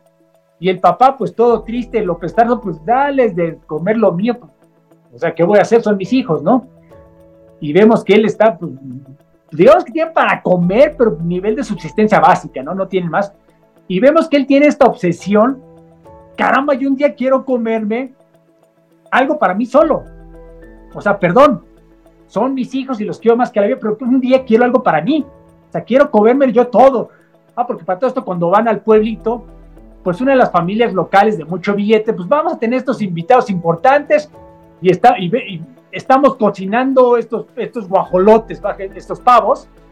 Ah, porque se les jodió el horno, entonces lo están cocinando en, los hornos de la panadería y es donde Macario, lleva la leña, pues ve estos, estos guajolotes, estos pollos deliciosos que lo están cocinando y vemos cómo, cómo casi, casi le sale la baba. sí y vemos cuando van afuera a Santa Prisca con toda la familia, ven que están llevando de desfile a todos los guajolotes, y el pobre Macario hasta se olvida a sus niños y ay, se quedan en las rejas, yo quiero uno. Porque le dice a su mujer, carajo, o sea, es que no puede ser, estamos sufriendo tanto y no tenemos para eso. Porque le dice su mujer, pues ya les di de comer a los niños, pero pues cómete lo que te preparé, porque si no se lo van a comer ellos. Porque si los niños son como piraños, si papá no lo quieren, se lo comen ellos que no tienes hambre, Macario? Y este le responde, hambre, pues, o sea, toda la pinche vida he tenido hambre, caramba. O sea, vivimos toda la vida muriéndonos de hambre, es que es una frase que me parece bellísima, bueno, pues también, ¿no? Pero muy, muy apropiada, lo que sé cada quien. O sea, yo un día quiero comerme un guajolote entero yo solo. O sea, todo el pavo para mí. O sea, no se lo, no se lo quiero compartir ni a ti, ni a mis hijos. O sea, perdón, pero quiero algo para mí. Y hasta ella le dice, pues sí, o sea, te entiendo perfectamente. Sé que eres buen padre, pero, o sea, sí, está cabrón. O sea, hay, veces, hay veces que yo quiero algo para mí sola. Y un día que va ella a, recoger, bueno, a entregar la ropa sucia de, de, una familia, no, oye, pues, o sea, mira cómo me entregan la ropa. No, pues que no, no tenía para comprar, este, ¿cómo se llama? Almidón. Almidón. No, pues no te lo va a pagar. O sea, mira cómo me dejaste las camisas. Entonces, ya cuando se va ella, ve que hay un montón de guajolotes en, el, en, el, en la casa de esta familia de mucho dinero, ya pues se lo roba uno, agarra las camisas que les, se regresaron y lo usa para llevarse el guajolote. Y cuando llega de vuelta a la casa, se lo tiene que esconder a los propios niños. No lo puede dejar en el techo porque hay un buitre ahí volando. No lo puede dejar en el suelo oculto porque hay un perro que se lo quiere llevar. Entonces, bueno, ya finalmente se lo cocina a escondidas de alguna manera, porque como huele, no sé cómo lo puede esconder, pero se lo cocina entero y se lo da a Macario, porque Macario, su esposo, y dijo, no, yo no voy a comer nada hasta que me pueda comer un guajolote yo solo. No, pues está cañón, te vas a morir de hambre, vamos, vamos a morir de hambre. Pero no vuelvo a comer yo un bocado hasta que no tenga un guajolote. Y ella, pues muy cariñosa, mía, llévatelo que me lleve qué, pues, lo querías para ti solo, ¿no? Se le prende la cara, se le ilumina la cara a López Tarso, ay, me diste un guajolote, es todo completo para ti. Pero en chinga, porque los niños lo van a oler, van a querer su parte. Se va corriendo, obviamente, al bosque Macario y tiene toda la mala suerte del mundo, por supuesto, porque cuando se, se sienta a comerlo para sí solo, todo su guajolote, aparece este rico hacendado con su traje charro. Oye, Macario, se ve rico tu guajolote, dame algo, ¿no? Compárteme algo. Y Macario de alguna manera y lo, reconoce. Lo reconoce. No te dice quién es, pero te da a entender que es el diablo. Y dice, no, no, oye, no, no, no, no quiero que me lo regales. Dame una pechuga y te doy, te regalo mis espuelas de, plata, cabrón. No, yo para qué quiero espuelas, no, ni caballo tengo. Bueno, ve los botones en mi chaparrera, son de oro. Te lo regalo todo si me das una pechuga de, tu guajolote. No, hombre, voy con estas monedas y van a cortar la mano por ratero. No, no, no, no, no quiero. Bueno, te regalo los árboles, te regalo todo el bosque. Ah, no quiero, el, ¿para qué quiero el bosque? Pues voy a tener que seguir viniendo a cortar los árboles, a llevarme la leña a venderla. Y además el bosque no es tuyo, el bosque es del Señor. Ah, bueno. Pues. sí, digamos que, bueno, ok. Se va el diablo, pero Macario empaca su guajolote y se va a otra parte. Y cuando se sienta a comer, pues llega otra persona que, de nuevo, no te dicen exactamente quién es, pero de nuevo lo reconoce Macario, más hasta se arrodilla y se quita el sombrero. Ah, señor, porque le dice el, que acaba de llegar, pues convídame tu guajolote, Macario, ¿lo, quieres todo para ti? Ay, señor, usted también quiere un bocado, usted, usted, no le falta nada, ¿usted para qué quiere mi, mi, guajolote, caramba? Usted lo que quiere es un gesto de mi parte, pero lo quiero para mí, pero a usted no le hace falta nada, para usted es un animal muerto, para mí es todo. Toda mi vida he soñado con esto. O sea, no es justo, pero bueno, si usted quiere su ajolote, pero ya cuando se voltea ya no está Dios. O sea, digamos, o entre que lo conmovió o entre que, bueno, cada quien hace lo que, lo que decide, pero bueno, vuelve a empacar su ajolote y se va a otro lugar. Y es cuando llega el tercer invitado del nombre del cuento, que es este, pues, campesino bastante humilde, en guarachis, con sombrero, y se ve, o sea, se ve que no ha comido en mucho tiempo, se ve flaco, se le ven los pómulos. Dame de comer, invítame, convídame algo de tu guajolote, Macario, me estoy muriendo de hambre, no he comido en miles de años, todavía le dice con esas palabras. Sí. Y Macario también se le queda viendo, lo reconoce obviamente, pero con, con miedo. Ay, caray, bueno, pues, pues bueno, te convido a. Ya hasta, dice, ya sabía que no podía ser cierto. ¿verdad? Era demasiado bueno para ser verdad. No puedo tener mi guajolote para mí solo. Bueno, agarra su machete, como el que mató a Humphrey Bogart en la otra película, corta el guajolote en dos. No, te voy a dar un ala, no te voy a dar una pechuga, te voy a dar la mitad del guajolote. Ah, pues, muchas gracias. Y hasta le comparte el agua. No, no, no, no. Y empiezan a, a comer los dos. No sé tú, pero se me antojó a mí. Sí. Se ve muy rico el guajolote que están comiendo. Hasta me dio ganas de apoyo río por, para comer con ellos. Pero bueno, se acaban sus, cada quien su mitad. Y hasta le pregunta, ¿pero por qué me invitaste, Macario? O sea, ¿por qué no invitaste a los otros dos? No, el primero me quería engañar, ya, no, ya sé quién es, no, ¿qué le voy a estar dando él nada? Él, y el segundo, ya sabes quién era el segundo, ¿por qué no le convidaste a él? No, pues es que él no necesitaba un bocado, él nada más quería ver un gesto en mi parte, etcétera, etcétera. Ah, caray, entonces a mí, ¿por qué me lo convidaste? No, primero porque vi que en serio no habías comido en mucho tiempo, te estabas muriendo de hambre, entiendes lo que yo estaba sintiendo. Ay, esa es toda la razón. No, no, también en parte porque pues, te reconocí y lo primero que me sé es que, uff, ya llegó mi hora. Sí. Me voy a morir, no voy a comer mi guajolote. Se me ocurrió, si te lo parto a la mitad, en lo que tú estás comiendo tu mitad, pues yo me puedo comer mi mitad, ¿verdad? Entonces, antes de que me muera, pues voy a, voy a morir feliz con mi guajolote en mi estómago. Y hasta la muerte se empieza a reír. Ay, que la chingada, está bien me invitaste tu guajolote y me hiciste reír y me, diste conversación, estoy en tu deuda. Hazte un lado y con su guarache como que arrastra la tierra y se abre un manantial, empieza a salir agua, dame tu, es más, vacía tu cantimplora, dame tu cantimplora y lo vas a llenar con esta agua. Con esta agua puedes tú regresarle la vida a cualquier persona que esté muriendo. Pero dale además una gota porque nunca más te voy a dar más. Esto es todo lo que te va a dar entonces, si tú ves una persona que está moribunda, está en su lecho de muerte, me vas a ver a mí, pero si yo estoy al pie de la cama, le puedes dar una gota y va a vivir esta persona. Si me ves en la cabecera, pues ni te molestes en darle nada porque se va a morir, me lo tengo que llevar. Ah, ok. No me quedas, ¿verdad? Bueno, hoy mismo, hoy mismo te va a dar una evidencia, una prueba de lo que te estoy diciendo es cierto. Se va y cuando se va Macario de vuelta a su, pues a su, a su casa, resulta que su hijo se cayó en un pozo, no sé qué le pasó, se está vagando, igual que el niño que salvó Walter Houston en la otra película. sí. No, pues ya no respira y se, nos murió el niño. Y a ver, a ver, déjenme solo, déjenme solo. Saca a Macario a todo el mundo de la casa, inclusive a su mujer, y ve, ve a la muerte, pero la muerte está a los pies del niño. Ah, ok, entonces le voy a dar un una gota. Bueno, le da más de una gota, ¿verdad? sí, ahí sí. pendejo, pero bueno, le da a beber al niño. Y el niño despierta. ¡Ah! Milagro, lo salvaste, no sé qué hiciste, pero lo salvaste. Y por supuesto pasa el chisme, porque es un pueblo pequeño. Ya cuando va Macario de vuelta al pueblo a entregar su leña, hasta el, hasta el de la panadería, ah, ya sabimos, es un españolete, ya sabemos que eres un curandero, no saliste curandero, qué sé qué tanto. No, no, no, no le crea a la gente. Cuando va la mujer, su esposa, a entregar la ropa, la, la, sirvienta de la casa de los ricos, la, la tal chona, ay, no saliste esposa de curandero, quién sabe qué tanto. Yo los conozco, pero nunca, ah, nunca había tocado uno en persona, etcétera, etcétera. Entonces, Dios, que se pasa la voz, se corre la voz de que es un curandero, y en efecto, resulta que uno de los ricos del, pueblo, pues su, esposa está muriéndose. Lo vemos rezando en la iglesia Santa Prisca. Ay, Dios, te doy una corona, una corona chica de oro, ¿no? Pero te doy una corona si salvas a mi mujer y quién sabe qué tanto. Le llega el chisme de que Macario es curandero, va en persona, oye, sabes, sé que puedes ayudar a mi mujer, te pago, vela a salvar, por favor. ¿Es cierto que puedes salvar gente? Pues es cierto que puedo salvar a algunas personas. Va, voy a pasar la historia, la historia, perdón. La muerte está a los pies de la, de la cama de la mujer. Ah, pues sí la puedo salvar. ¿Qué me va a dar?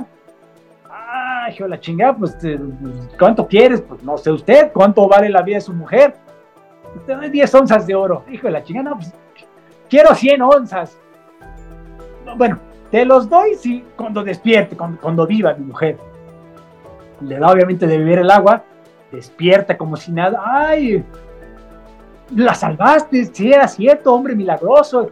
Pero es medio caro, ¿no? La cura y quién sabe qué tan bueno. Ya, ya, deme las 10 onzas. Ahí muere. Yo quiero, no quiero su enemistad, quiero su gratitud. Bueno, ok. Obviamente el hombre se empieza a pensar en negocios. Oye, pues podemos llamar a todos nuestros amigos millonarios que tienen a alguien seguramente que está muriendo y les cobramos fuerte. Y así vemos que empieza este negocio. Obviamente, cuando llegan con la mujer del hombre rico, estaba el doctor, o sea, un verdadero doctor, ya sabes, poniéndole garrapatas y quién sabe, con remedios raros de esta época del virreinato. Mentosas. Pero No, hombre, yo estoy ofendido, yo soy un hombre de ciencia, ¿por qué trae este curandero, este hechicero aquí? Pero, obviamente, Macario sí le salvó la vida. Porque hasta le dicen, no, yo al doctor le estoy pagando una onza, ¿por qué quieres más? No, porque yo sí lo voy a salvar. El doctor no está haciendo ni madres. Bueno, obviamente el doctor agarra esta enemistad con Macario porque sigue teniendo éxito, sigue salvando personas. Mientras que él, pues ya nadie va con el doctor, todos van con Macario. Es más, hasta vemos que con el dinero que le están dando por salvar gente, el hombre de negocios le puso su consultorio aquí al lado de su casa y vemos que Macario cada vez viste mejor, su familia come mejor, ya todo el mundo viste bien. Más, ya se lo sacó del lugar ese horrible, los trajo a esta casa del pueblo. Y nada más que el, doctor y el, y el, carpintero que hace los, los féretros, la sí. no está bajando todo el negocio. Sí. Y sale esta canción a mitad de la película, decía como el corrido de Walter White de Breaking Bad. no saben que están muertos. Vemos que van cantando que no todo el mundo salva. Sí, de vez en cuando, obviamente, se encuentra alguien con la, la muerte en la cabecera, porque algunos pacientes mueren, digamos. Obviamente el tipo de negocios sí cobra, pero dice la canción, no, no, Macairo le quitaba el dinero y le regresaba el dinero a la viuda, porque no hizo nada, ¿por qué, no? ¿Por qué va a cobrar? Porque era un hombre honesto. Pero se está haciendo rico, obviamente. El doctor, como ya está hasta la madre de esto, pues llama al Santo Oficio, a la Inquisición. Recordemos que esto no ocurre en los años 20, ocurre el, virreinato. Era como cosa seria, ¿no? Meterte en problemas con la Inquisición. Ya, ah, caray, ¿viste cómo que está curando a todo mundo y sabe quién va a morir, quién no va a morir? Ah, caray, pues, está raro esto, ¿no? Y cuando llegan todos los, los, agentes, ya sabes, vestidos de negro, ¿A qué huele este hombre? Huele a azufre seguramente, ¿verdad? No, hombre, ¿cómo, cómo huele a azufre, hombre? Ay, ve, ve, ve el futuro, esto es hechicería, esto es... Brujería. Exactamente. Los convencen de que lo arresten a Macario y hasta el alcalde dice, no, no, no, lo van a arrestar, arréstenlo de noche, no, le digan a nadie, porque obviamente ha salvado a muchas personas. No a todo el mundo le cobra dinero. A los pobres, pues, les cobra lo que sea. Hay una señora que le cobró un 12 huevos y hasta ella dice que le habría dado la gallina, pero no la quiso. A esta persona le dio, no sé, le dio una comida, eso es todo lo que le aceptó. Entonces, es muy popular entre la gente. Y hasta, hasta el mismo cura, ¿no? Nunca hemos tenido más caridad y donaciones desde que llegó este cabrón, ¿no? ¿Para qué lo quieren arrestar? Pero bueno, como si la Inquisición anda, no, este, este, hay algo raro, está asociado con el diablo. Lo arrestan, se lo llevan, hay un juicio, ya pasé rápido la historia, y como que no los convence. el juicio de la Inquisición, con la típica lógica de la Inquisición, pues o es charlatán, en cuyo caso nada más le cortamos la lengua, o es un verdadero brujo, en cuyo caso a la hoguera, tortura y a la hoguera. ah, bueno, ¿qué? No hay más. Sí, porque le ponen esta prueba rara, ¿no? Vamos a poner puros moribundos y al verdugo que está muy sano.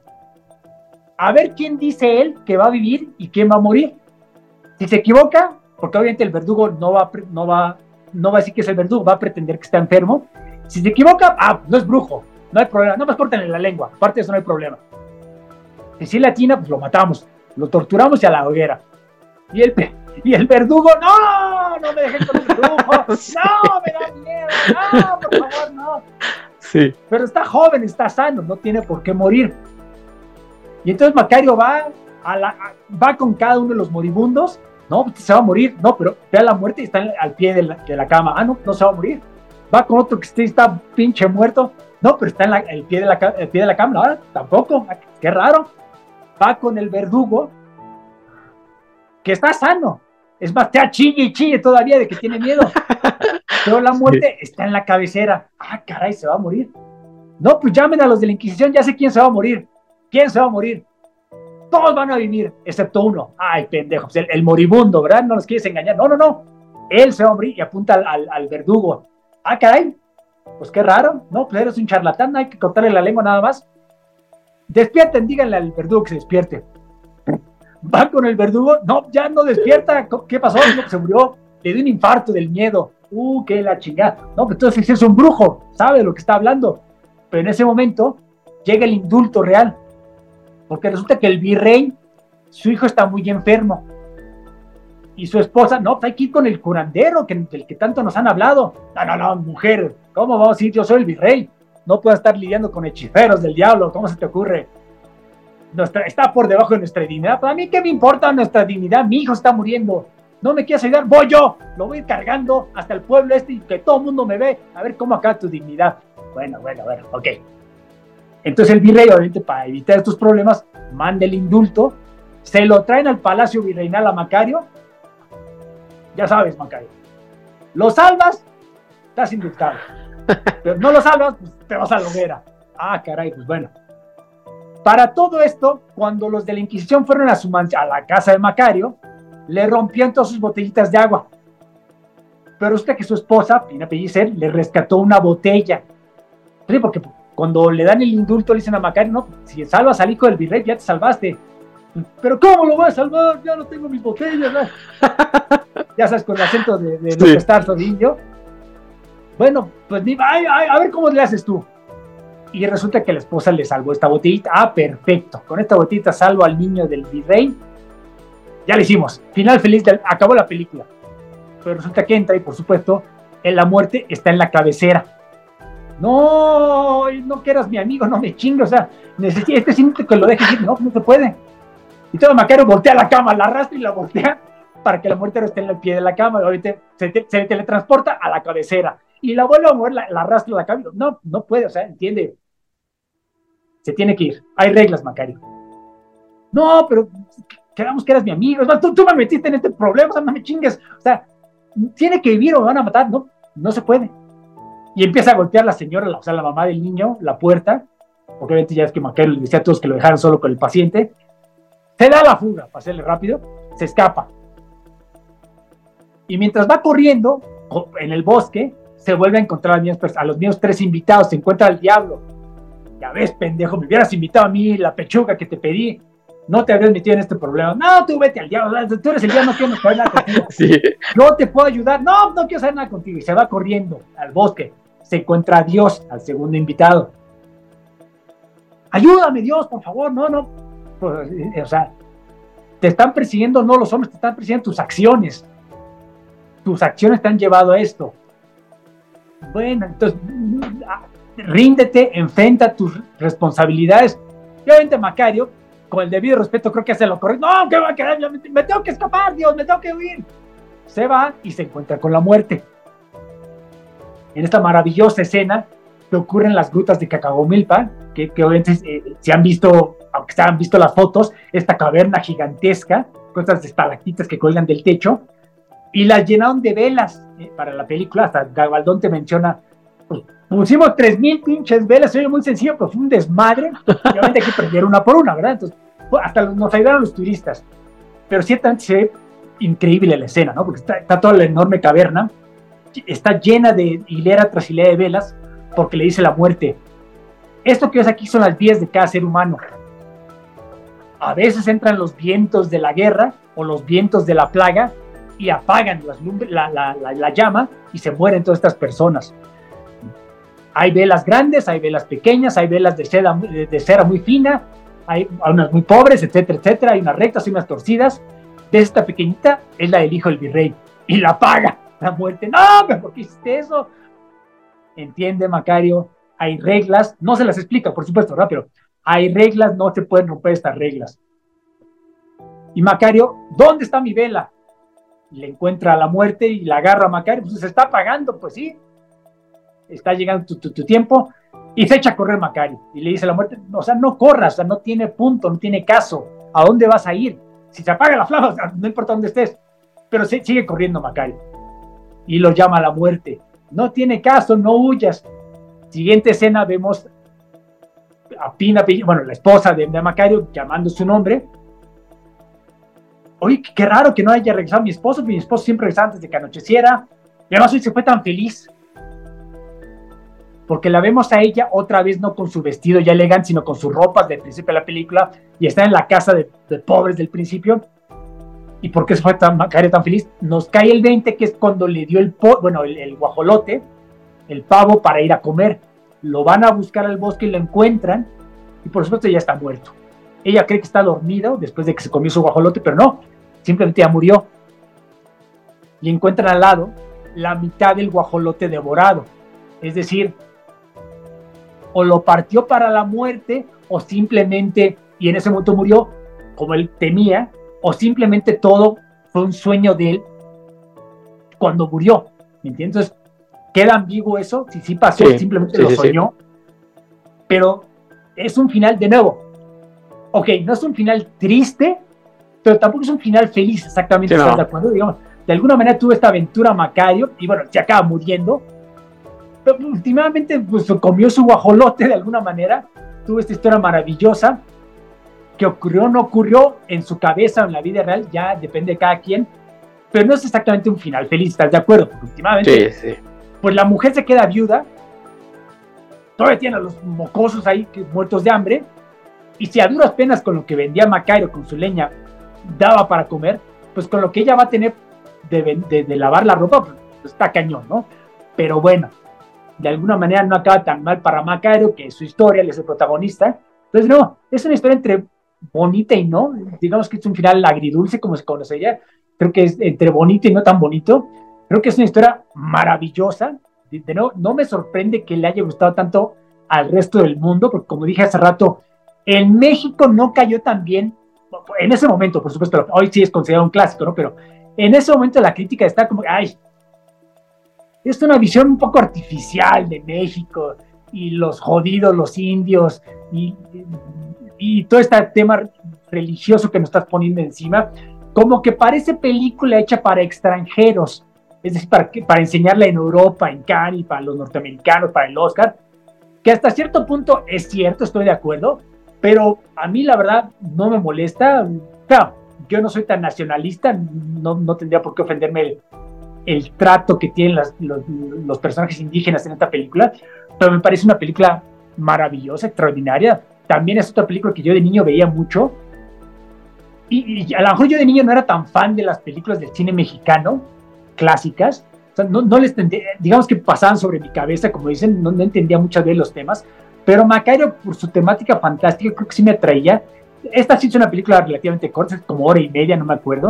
y se va muy rápido, ¿estás de acuerdo? O sea, se va muy rápido, como que estás todo el tiempo picado en lo que está ocurriendo en la película, ¿verdad?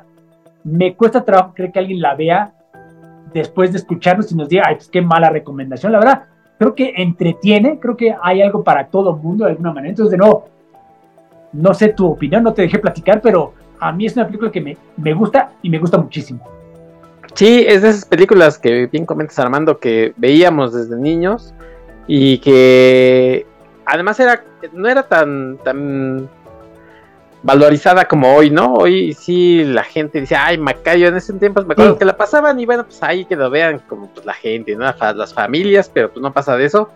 Y esta tradición de, Día de Muertos, pues como que cada vez se ha ido eh, incluso expandiendo a otros lugares, otros en otros países les interesa mucho, quieren venir a ver cómo es el asunto. En mis tiempos no era tan así, incluso la cuestión de siempre ha habido eso de los altares y demás, pero ahora eh, hay más, incluso mercadotecnia alrededor de eso, sí, claro. que, antes no lo había. Y la película, las hemos visto, es de esas películas que, que aunque sea ves cinco minutos, pero te sientas y, dices, hija, ya me tengo que ir, pero quisiera terminar de verla o quisiera verla, ¿no? Porque porque las la pasan obviamente, eh, estamos en mediados de septiembre, pero pues obviamente la pasan en, Día de Muertos, ¿no? Sí, sí. No quisimos, ser, no quisimos ser tan obvios de platicar de ella en Día de Muertos, pues por eso, ¿no? Iba a ser mucha obviedad, pero ahora que estamos hablando de, de, de, Traven y de películas clásicas, quisimos meterla. Y bueno, pues pensar nada más, como dices tú, de que Ignacio López Tarso hizo esta película y que eh, se menciona que, que el candidato principal en hacerle iba a ser Pedro Armendáriz, obviamente Pedro Armendáriz padre. Él ya había hecho eh, personajes de, de, pues de indígena, eh, había hecho La Perla, y había hecho Lorenzo Rafael en María Candelaria. Entonces pues, no, era, no era tan extraño, a pesar de que Pedro Armendáriz era un tipo de ojo, creo que azul, y eh, pues, hablaba dos, tres idiomas, pero había hecho, hecho estos tipos este, de, de, indígena, entonces no era tan extraño que alguien que Gabaldón pensara en él no lo pudo hacer, creo que tenía pendientes películas por hacer, y entonces le cae a Ignacio López Tarso, ¿no? Que no era un actor de cine tan conocido, se la avientan con él y pues creo que de esas cosas que dices, mira la suerte eh, para López Tarso y para la película, ¿no? De, hacerla. Y bueno, por otro lado, pues como es tú, Pina, Pina Pellicer, actriz que bueno, pues tuvo un trágico final, pero aquí hace un gran papel. Y el otro que es Enrique Lucero, que es la muerte, que Enrique Lucero yo por ahí cuando tenía 14, 15 años vi esta película de Canoa. Si ustedes, no, ustedes han tenido oportunidad de verla, es eh, una película de un suceso que pasó en, Puebla. Unos estudiantes van de excursión y de pronto empiezan a decir, no, estos estudiantes son comunistas y pues, vienen aquí a traerles, hablando ¿no? de, tiempos este, actuales, el comunismo y este son es cosa del diablo. Bueno, pues el padre ahí que anda armando el relajo es, Enrique Lucero y hace un gran papel ahí también. Odio yo esa película, pero bueno, pues a mí me chocan esas películas por esta cuestión de que, híjole, la gente en serio, ¿cómo es? Pero es una gran película, la verdad. Si tienen chance de ver Canoa, pero ahí aparece Enrique Lucero y aquí haciendo un gran papel de, la muerte. Eh, creo que mejores actores no puedes pedir para, esta película, que yo creo que debe haber sido, bueno, pues vamos a hacer una película pequeña, hora y media, le va a gustar a la gente, pero se ha vuelto un clásico, que repito, es de esos que cada año las pasan y cada año te quedas viendo un pedacito, aunque ya te sepas la historia de memoria, la quieres ver, ¿no? Aunque sea un ratito. Sí, sin duda Pedro Méndez habría hecho un gran papel, creo que le habría quedado muy bien el, rol, pero de nuevo, creo que Ignacio López Tarso, ya sea por suerte o por lo que sea, pero lo convierte en su propio rol. Como tú me decías, yo creo que esta película seguramente no tienen mucha esperanza en ella y pretendían ser una película normal y ya. Vamos a enseñar a Santa Prisca, vamos a enseñar las grutas de Cacao en Milpa, a la gente le puede interesar eso. pero nada más, ¿no? Lo que pasa es que ciertamente la historia es buena, la ejecución es muy buena, lo que sea que aquí en Gabaldón siempre se especializó en, adaptaciones de obras literarias. De, nuevo, seguramente habrán visto que sale la del Gallo de Oro, de, Juan Rulfo, que la, la, coescribe con ni más ni menos que García Márquez. Fuente y Gabriel García Márquez, pero desde antes, ¿no? O sea, la de Barraca, la que hizo de Vicente Blasco Ibáñez. Si algo caracterizaba el cine de Gabaldón es que agarraba muy buenas obras para, para adaptar. Creo que este es, de nuevo, a pesar de que acabo de decir unas muy buenas películas de Gabaldón, a mí esta es la que más me gusta. El Gallo de es muy buena, por supuesto. Barraca es muy buena. Pero la verdad, a mí Macario, a lo mejor porque por mis gustos de la fantasía, ¿no? Pero a mí me gusta mucho. Es, la, es mi favorita de Gabaldón, probablemente. También hizo La diosa arrodillada, seguramente la habrán visto con, con, con la doña. Pero la verdad, es, es estas películas que yo veía con mi mamá de niño y no, no, no me atraían. Mientras que Macario, como que había algo esto está lidiando con la muerte y con la magia, como que me atraía por alguna manera. Normalmente ven que acaban estos programas diciendo que lo más seguro es que hayan visto las películas de las que estamos hablando. El día de hoy no sé, me atreveré a decir que si hay alguna que otra persona que nos escucha que a lo mejor no ha visto El Tesoro de la Sierra Madre, a lo mejor no ha visto Macario. En efecto, no es tan fácil verlas como era cuando éramos niños, aunque bueno, de nuevo, Macario la pueden encontrar gratis en YouTube tranquilamente pero a lo mejor ya no es tan conocida. Sí, sale el primero de noviembre, bueno, el, Día de Muertos, y de hecho si tienen cablevisión, tienen el canal este de, cine mexicano, pues casi cada mes la repiten por cualquier excusa, pero ya no es tan ubicua como antes, ¿no? Digamos, no es tan conocida. Sí es muy posible que generaciones actuales no estén tan familiarizados con esta o con el cine de Gabaldón en general, entonces digamos que tiene mi mayor posible recomendación. Claro, las otras películas con sus asegúnes, ¿no? Porque no, no, no, son para todo el mundo, pero la gente que nos escucha, que, que usualmente tiende a, a, gustar este tipo de películas que platicamos en este programa, creo que Macario y la, el Tesoro de la Sierra Madre les, les, va a encantar. Y de nuevo, como siempre, si ya la vieron, en cero vuelvan a verla otra vez.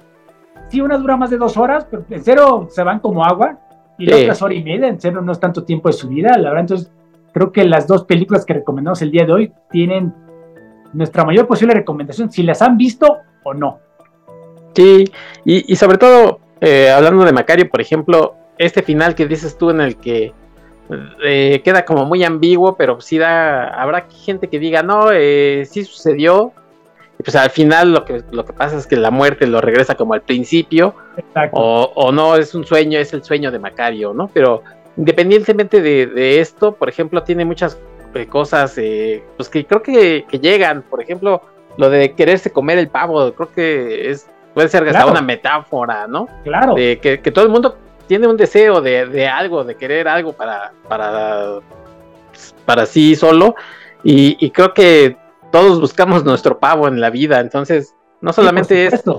Eh, creo que es una, es una película que tiene muchas cosas por, por ver. Las, obviamente las actuaciones ahí están, pero tiene muchas, muchos temas, ¿no? Los que se pudiera platicar la gente que nos está escuchando y que yo sé que mucha gente en tu muro va y platica, pues que nos cuente, ¿no? A ver qué, para ellos, cuál era el, significado del final, qué, qué opinan ellos, eh, si, si es una película que, les gusta o no les gusta, habrá gente que a lo mejor no le gusta, que diga, ¿sabes qué?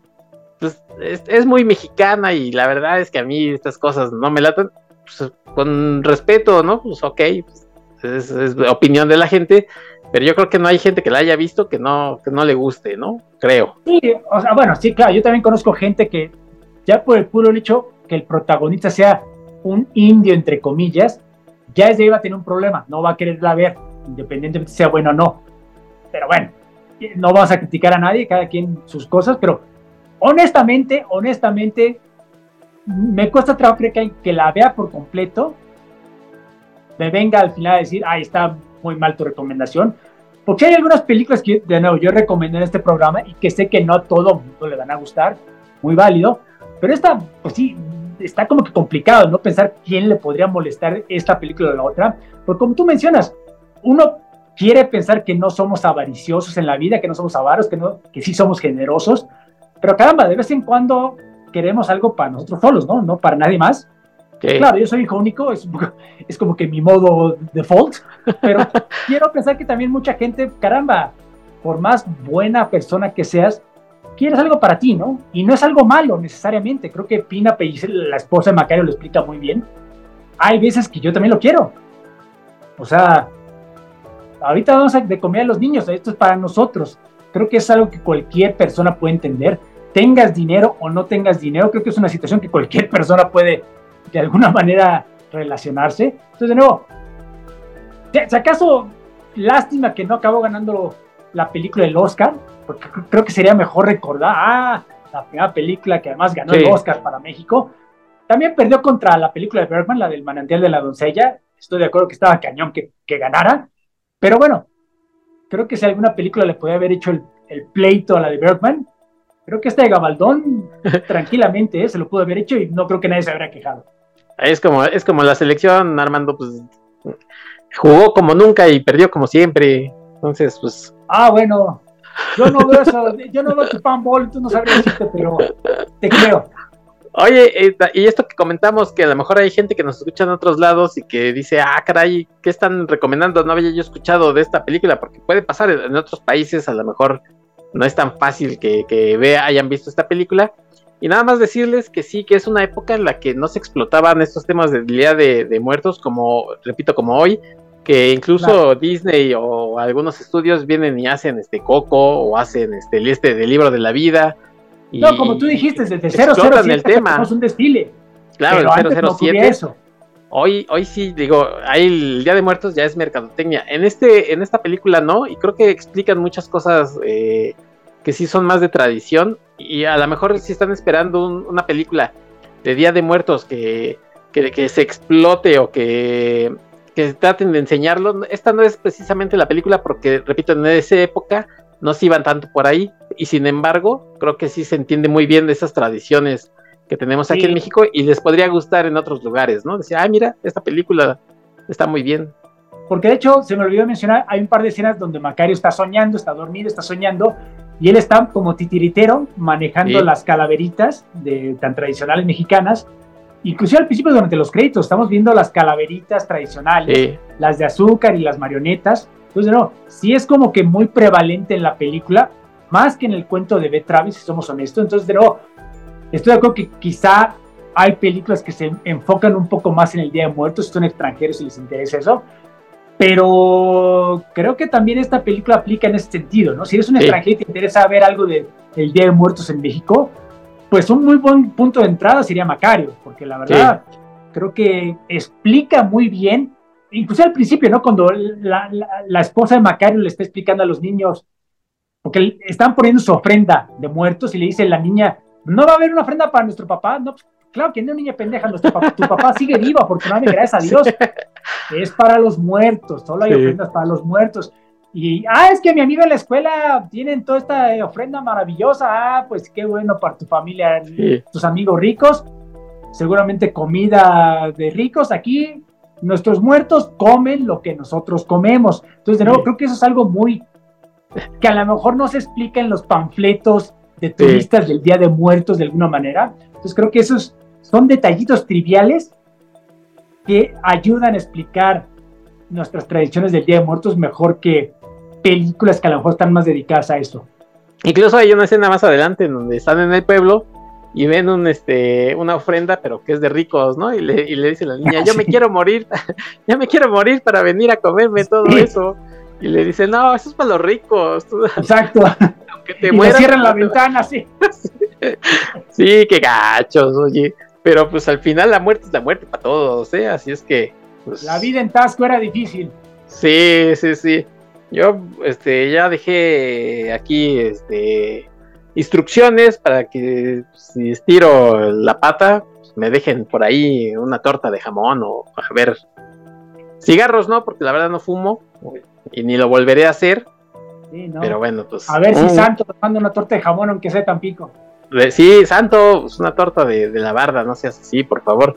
Bueno, pues ahí están estos dos clásicos que valen mucho la pena ver y también buscar los libros de, de Betraven. Sí. Y, y de eh, ahí en, la red busquen esta historia, la verdad es que vale mucho la pena esta historia de, de, de Betraven en la que si quisiera alemán, quisiera de Estados Unidos, él nunca quiso dar a conocer exactamente su vida y creo que este misterio que lo rodea eh, es muy entretenido. Alguien, alguien, Armando ya debería estar escribiendo este, la novela de Traven para que te inmortalices. Bueno, no quiero hacer mi comercial parroquiano siempre, pero en una de mis novelas hay un capítulo que tiene que ver con el misterio de Betraven. Ah, bueno, pues eh, tú eh, aviéntate los comerciales y por ahí dinos en dónde te podemos encontrar, Armando. Bueno, ya saben, a mí en redes sociales, en Twitter, o bueno, como se llame hoy en día, me pueden encontrar como Armando0827. Estoy todos los días platicando algún libro, alguna película, alguna serie, algún cómic. Recientemente estuve con la dinámica de Comic Book Alphabet. ¿Qué? Cuatro cómics que tengas en tu colección que empiecen con tal letra, una por cada día. acabamos de terminarlo hace un par de días, fue la letra Z, no fue el día más sencillo para la, la dinámica, pero se logró. Varias personas apuntaron, varias personas todos los días estaban subiendo nuestros cuatro cómics y la verdad nos divertimos, nos entretuvimos. Seguramente la gente que nos veía, ah, esto manojo de ñoño no tiene nada que ver con su tiempo, que es cierto, pero nos divertimos mucho. Entonces, la verdad, si alguien más se quiere meter, ya acabamos, pero de vez en cuando hacemos otras dinámicas. Oye, Armando, pero eran, eran cuatro cómics, pero pues, además tú dabas pilón, decías, decías, estas no entraron, pero ahí te aventabas otras cuatro o cinco. Y... Es que era muy difícil escoger solo cuatro, era, era, era, en serio sufría yo, lloraba dejando ciertas portadas afuera, entonces dije, pues ya la saqué su bolsita y su caja, ah, ya les voy, a, voy a sacar la foto y les voy a enseñar, les voy a presumir. No pasaba todos los días porque en serio había unos días que para la Y, por ejemplo, sí fue complicado, para la Q fue un desmadre, ya más o menos logré arreglar el desmadre que tengo en mi casa de todos los cómics que tuve que sacar para probar día por día una cuatro, cuatro de la misma letra, pero bueno, nos divertimos. En Facebook me encuentra con, por mi nombre, obviamente, Armando Saldaña Salinas. Es básicamente lo mismo, solo que me explayo un poco más. En Letterboxd me pueden encontrar, hago las reseñas de películas todos los días, así como aquí vengo a, la, a, a ¿cómo se llama nuestro programa? Archivos temporales. sí, todavía. Antes de que cambiemos de, podcast, ya me confundo, pero en, archivos temporales, entonces de vez en cuando, no, no lo he hecho todos los días, hago una reseña de una película, entonces ahí también me pueden, me, pueden encontrar, me pueden dejar comentarios, me pueden dejar likes para que el algoritmo lo, lo muestre más personas las reseñas. Entonces, de nuevo, búsquenme, ahí podemos platicar de temas ñoños, me pueden saludar, podemos platicar de algo. Gracias por escucharnos. Y yo te agradezco mucho, Armando, que hayas venido a platicar de estos dos clásicos. Estamos haciendo diferentes cosas para que haya variado. Hacemos películas actuales, películas viejas, películas de todo tipo, cómics, música. Así es que la verdad es que estamos haciendo muy buenos programas aquí en archivos temporales. Pues ustedes no saben que estaban escuchando, lo agarraron a la mitad en su estación de radio favorita o en su servicio de streaming. Ahí nos pueden escuchar. Tenemos una eh, para si nos quieren contactar, pues estamos en, Twitter, como Aten Podcast. Estábamos en Facebook, pero eh, el tío Mark Zucaritas me jugó una mala pasada, así es que por lo pronto ya no, no estamos por allá. Pero en la caja de comentarios todavía no se puede arreglar. Uh. Maldita, maldita este, comprobación de dos pasos que me dice, ya te mandé el, la contraseña a tu cuenta. Pues, si no puedo entrar a la cuenta, idiota, ¿cómo, ¿cómo la voy a ver? Pero bueno. En la caja de comentarios de Evox, ahí también nos pueden dejar eh, todo tipo de comentarios. Por cierto, muchas gracias a la gente que le gustó el, anterior programa de Daredevil. Un saludo a Luis Soto, que también es un conocedor y admirador de, Daredevil y que nos estuvo chuleando en el programa. Pues muchas gracias al buen Gaider Abdul. Saludos, saludos para él. Y a toda la gente que nos escuchó, muchas gracias por hacerlo. Ya saben que tenemos cada ocho días un episodio nuevo y Armando viene pues más o menos cada tres semanas porque él anda es muy ocupado, es un hombre de, negocios, anda de aquí para allá, anda buscando su, su guajolote por todos lados. Ando como Humphrey Bogart al principio de la película, más bien, pero ok. anda buscando su oro también, Armando. Sí, pero bueno, pues por favor, para comer. Sí, sí, sí, y, y termina este, yéndose a echarse un cigarrito. Armando, muchas gracias por estar aquí y a ustedes por escucharnos. Vámonos con algo de música, pues obviamente en, que, en español para que esté a tono con, Macario. Y les voy a dejar con una canción tradicional oaxaqueña que se llama La, Isguateca, en voz de Oscar Chávez. Espero que les guste esta canción. Con Brian Jones tocando la marimba, muy bien. No, es Brian Jones. Ya se había muerto. Pues, ah, no, en los 60 no, ¿verdad? No, todavía no. Obviamente estaba. ¿Qué pasó? Sí, no, está apenas empezando Brian Jones. Bueno, Armando, Armando, nos encontramos en otro episodio. Abur, gracias por escucharnos. Bye. Vámonos.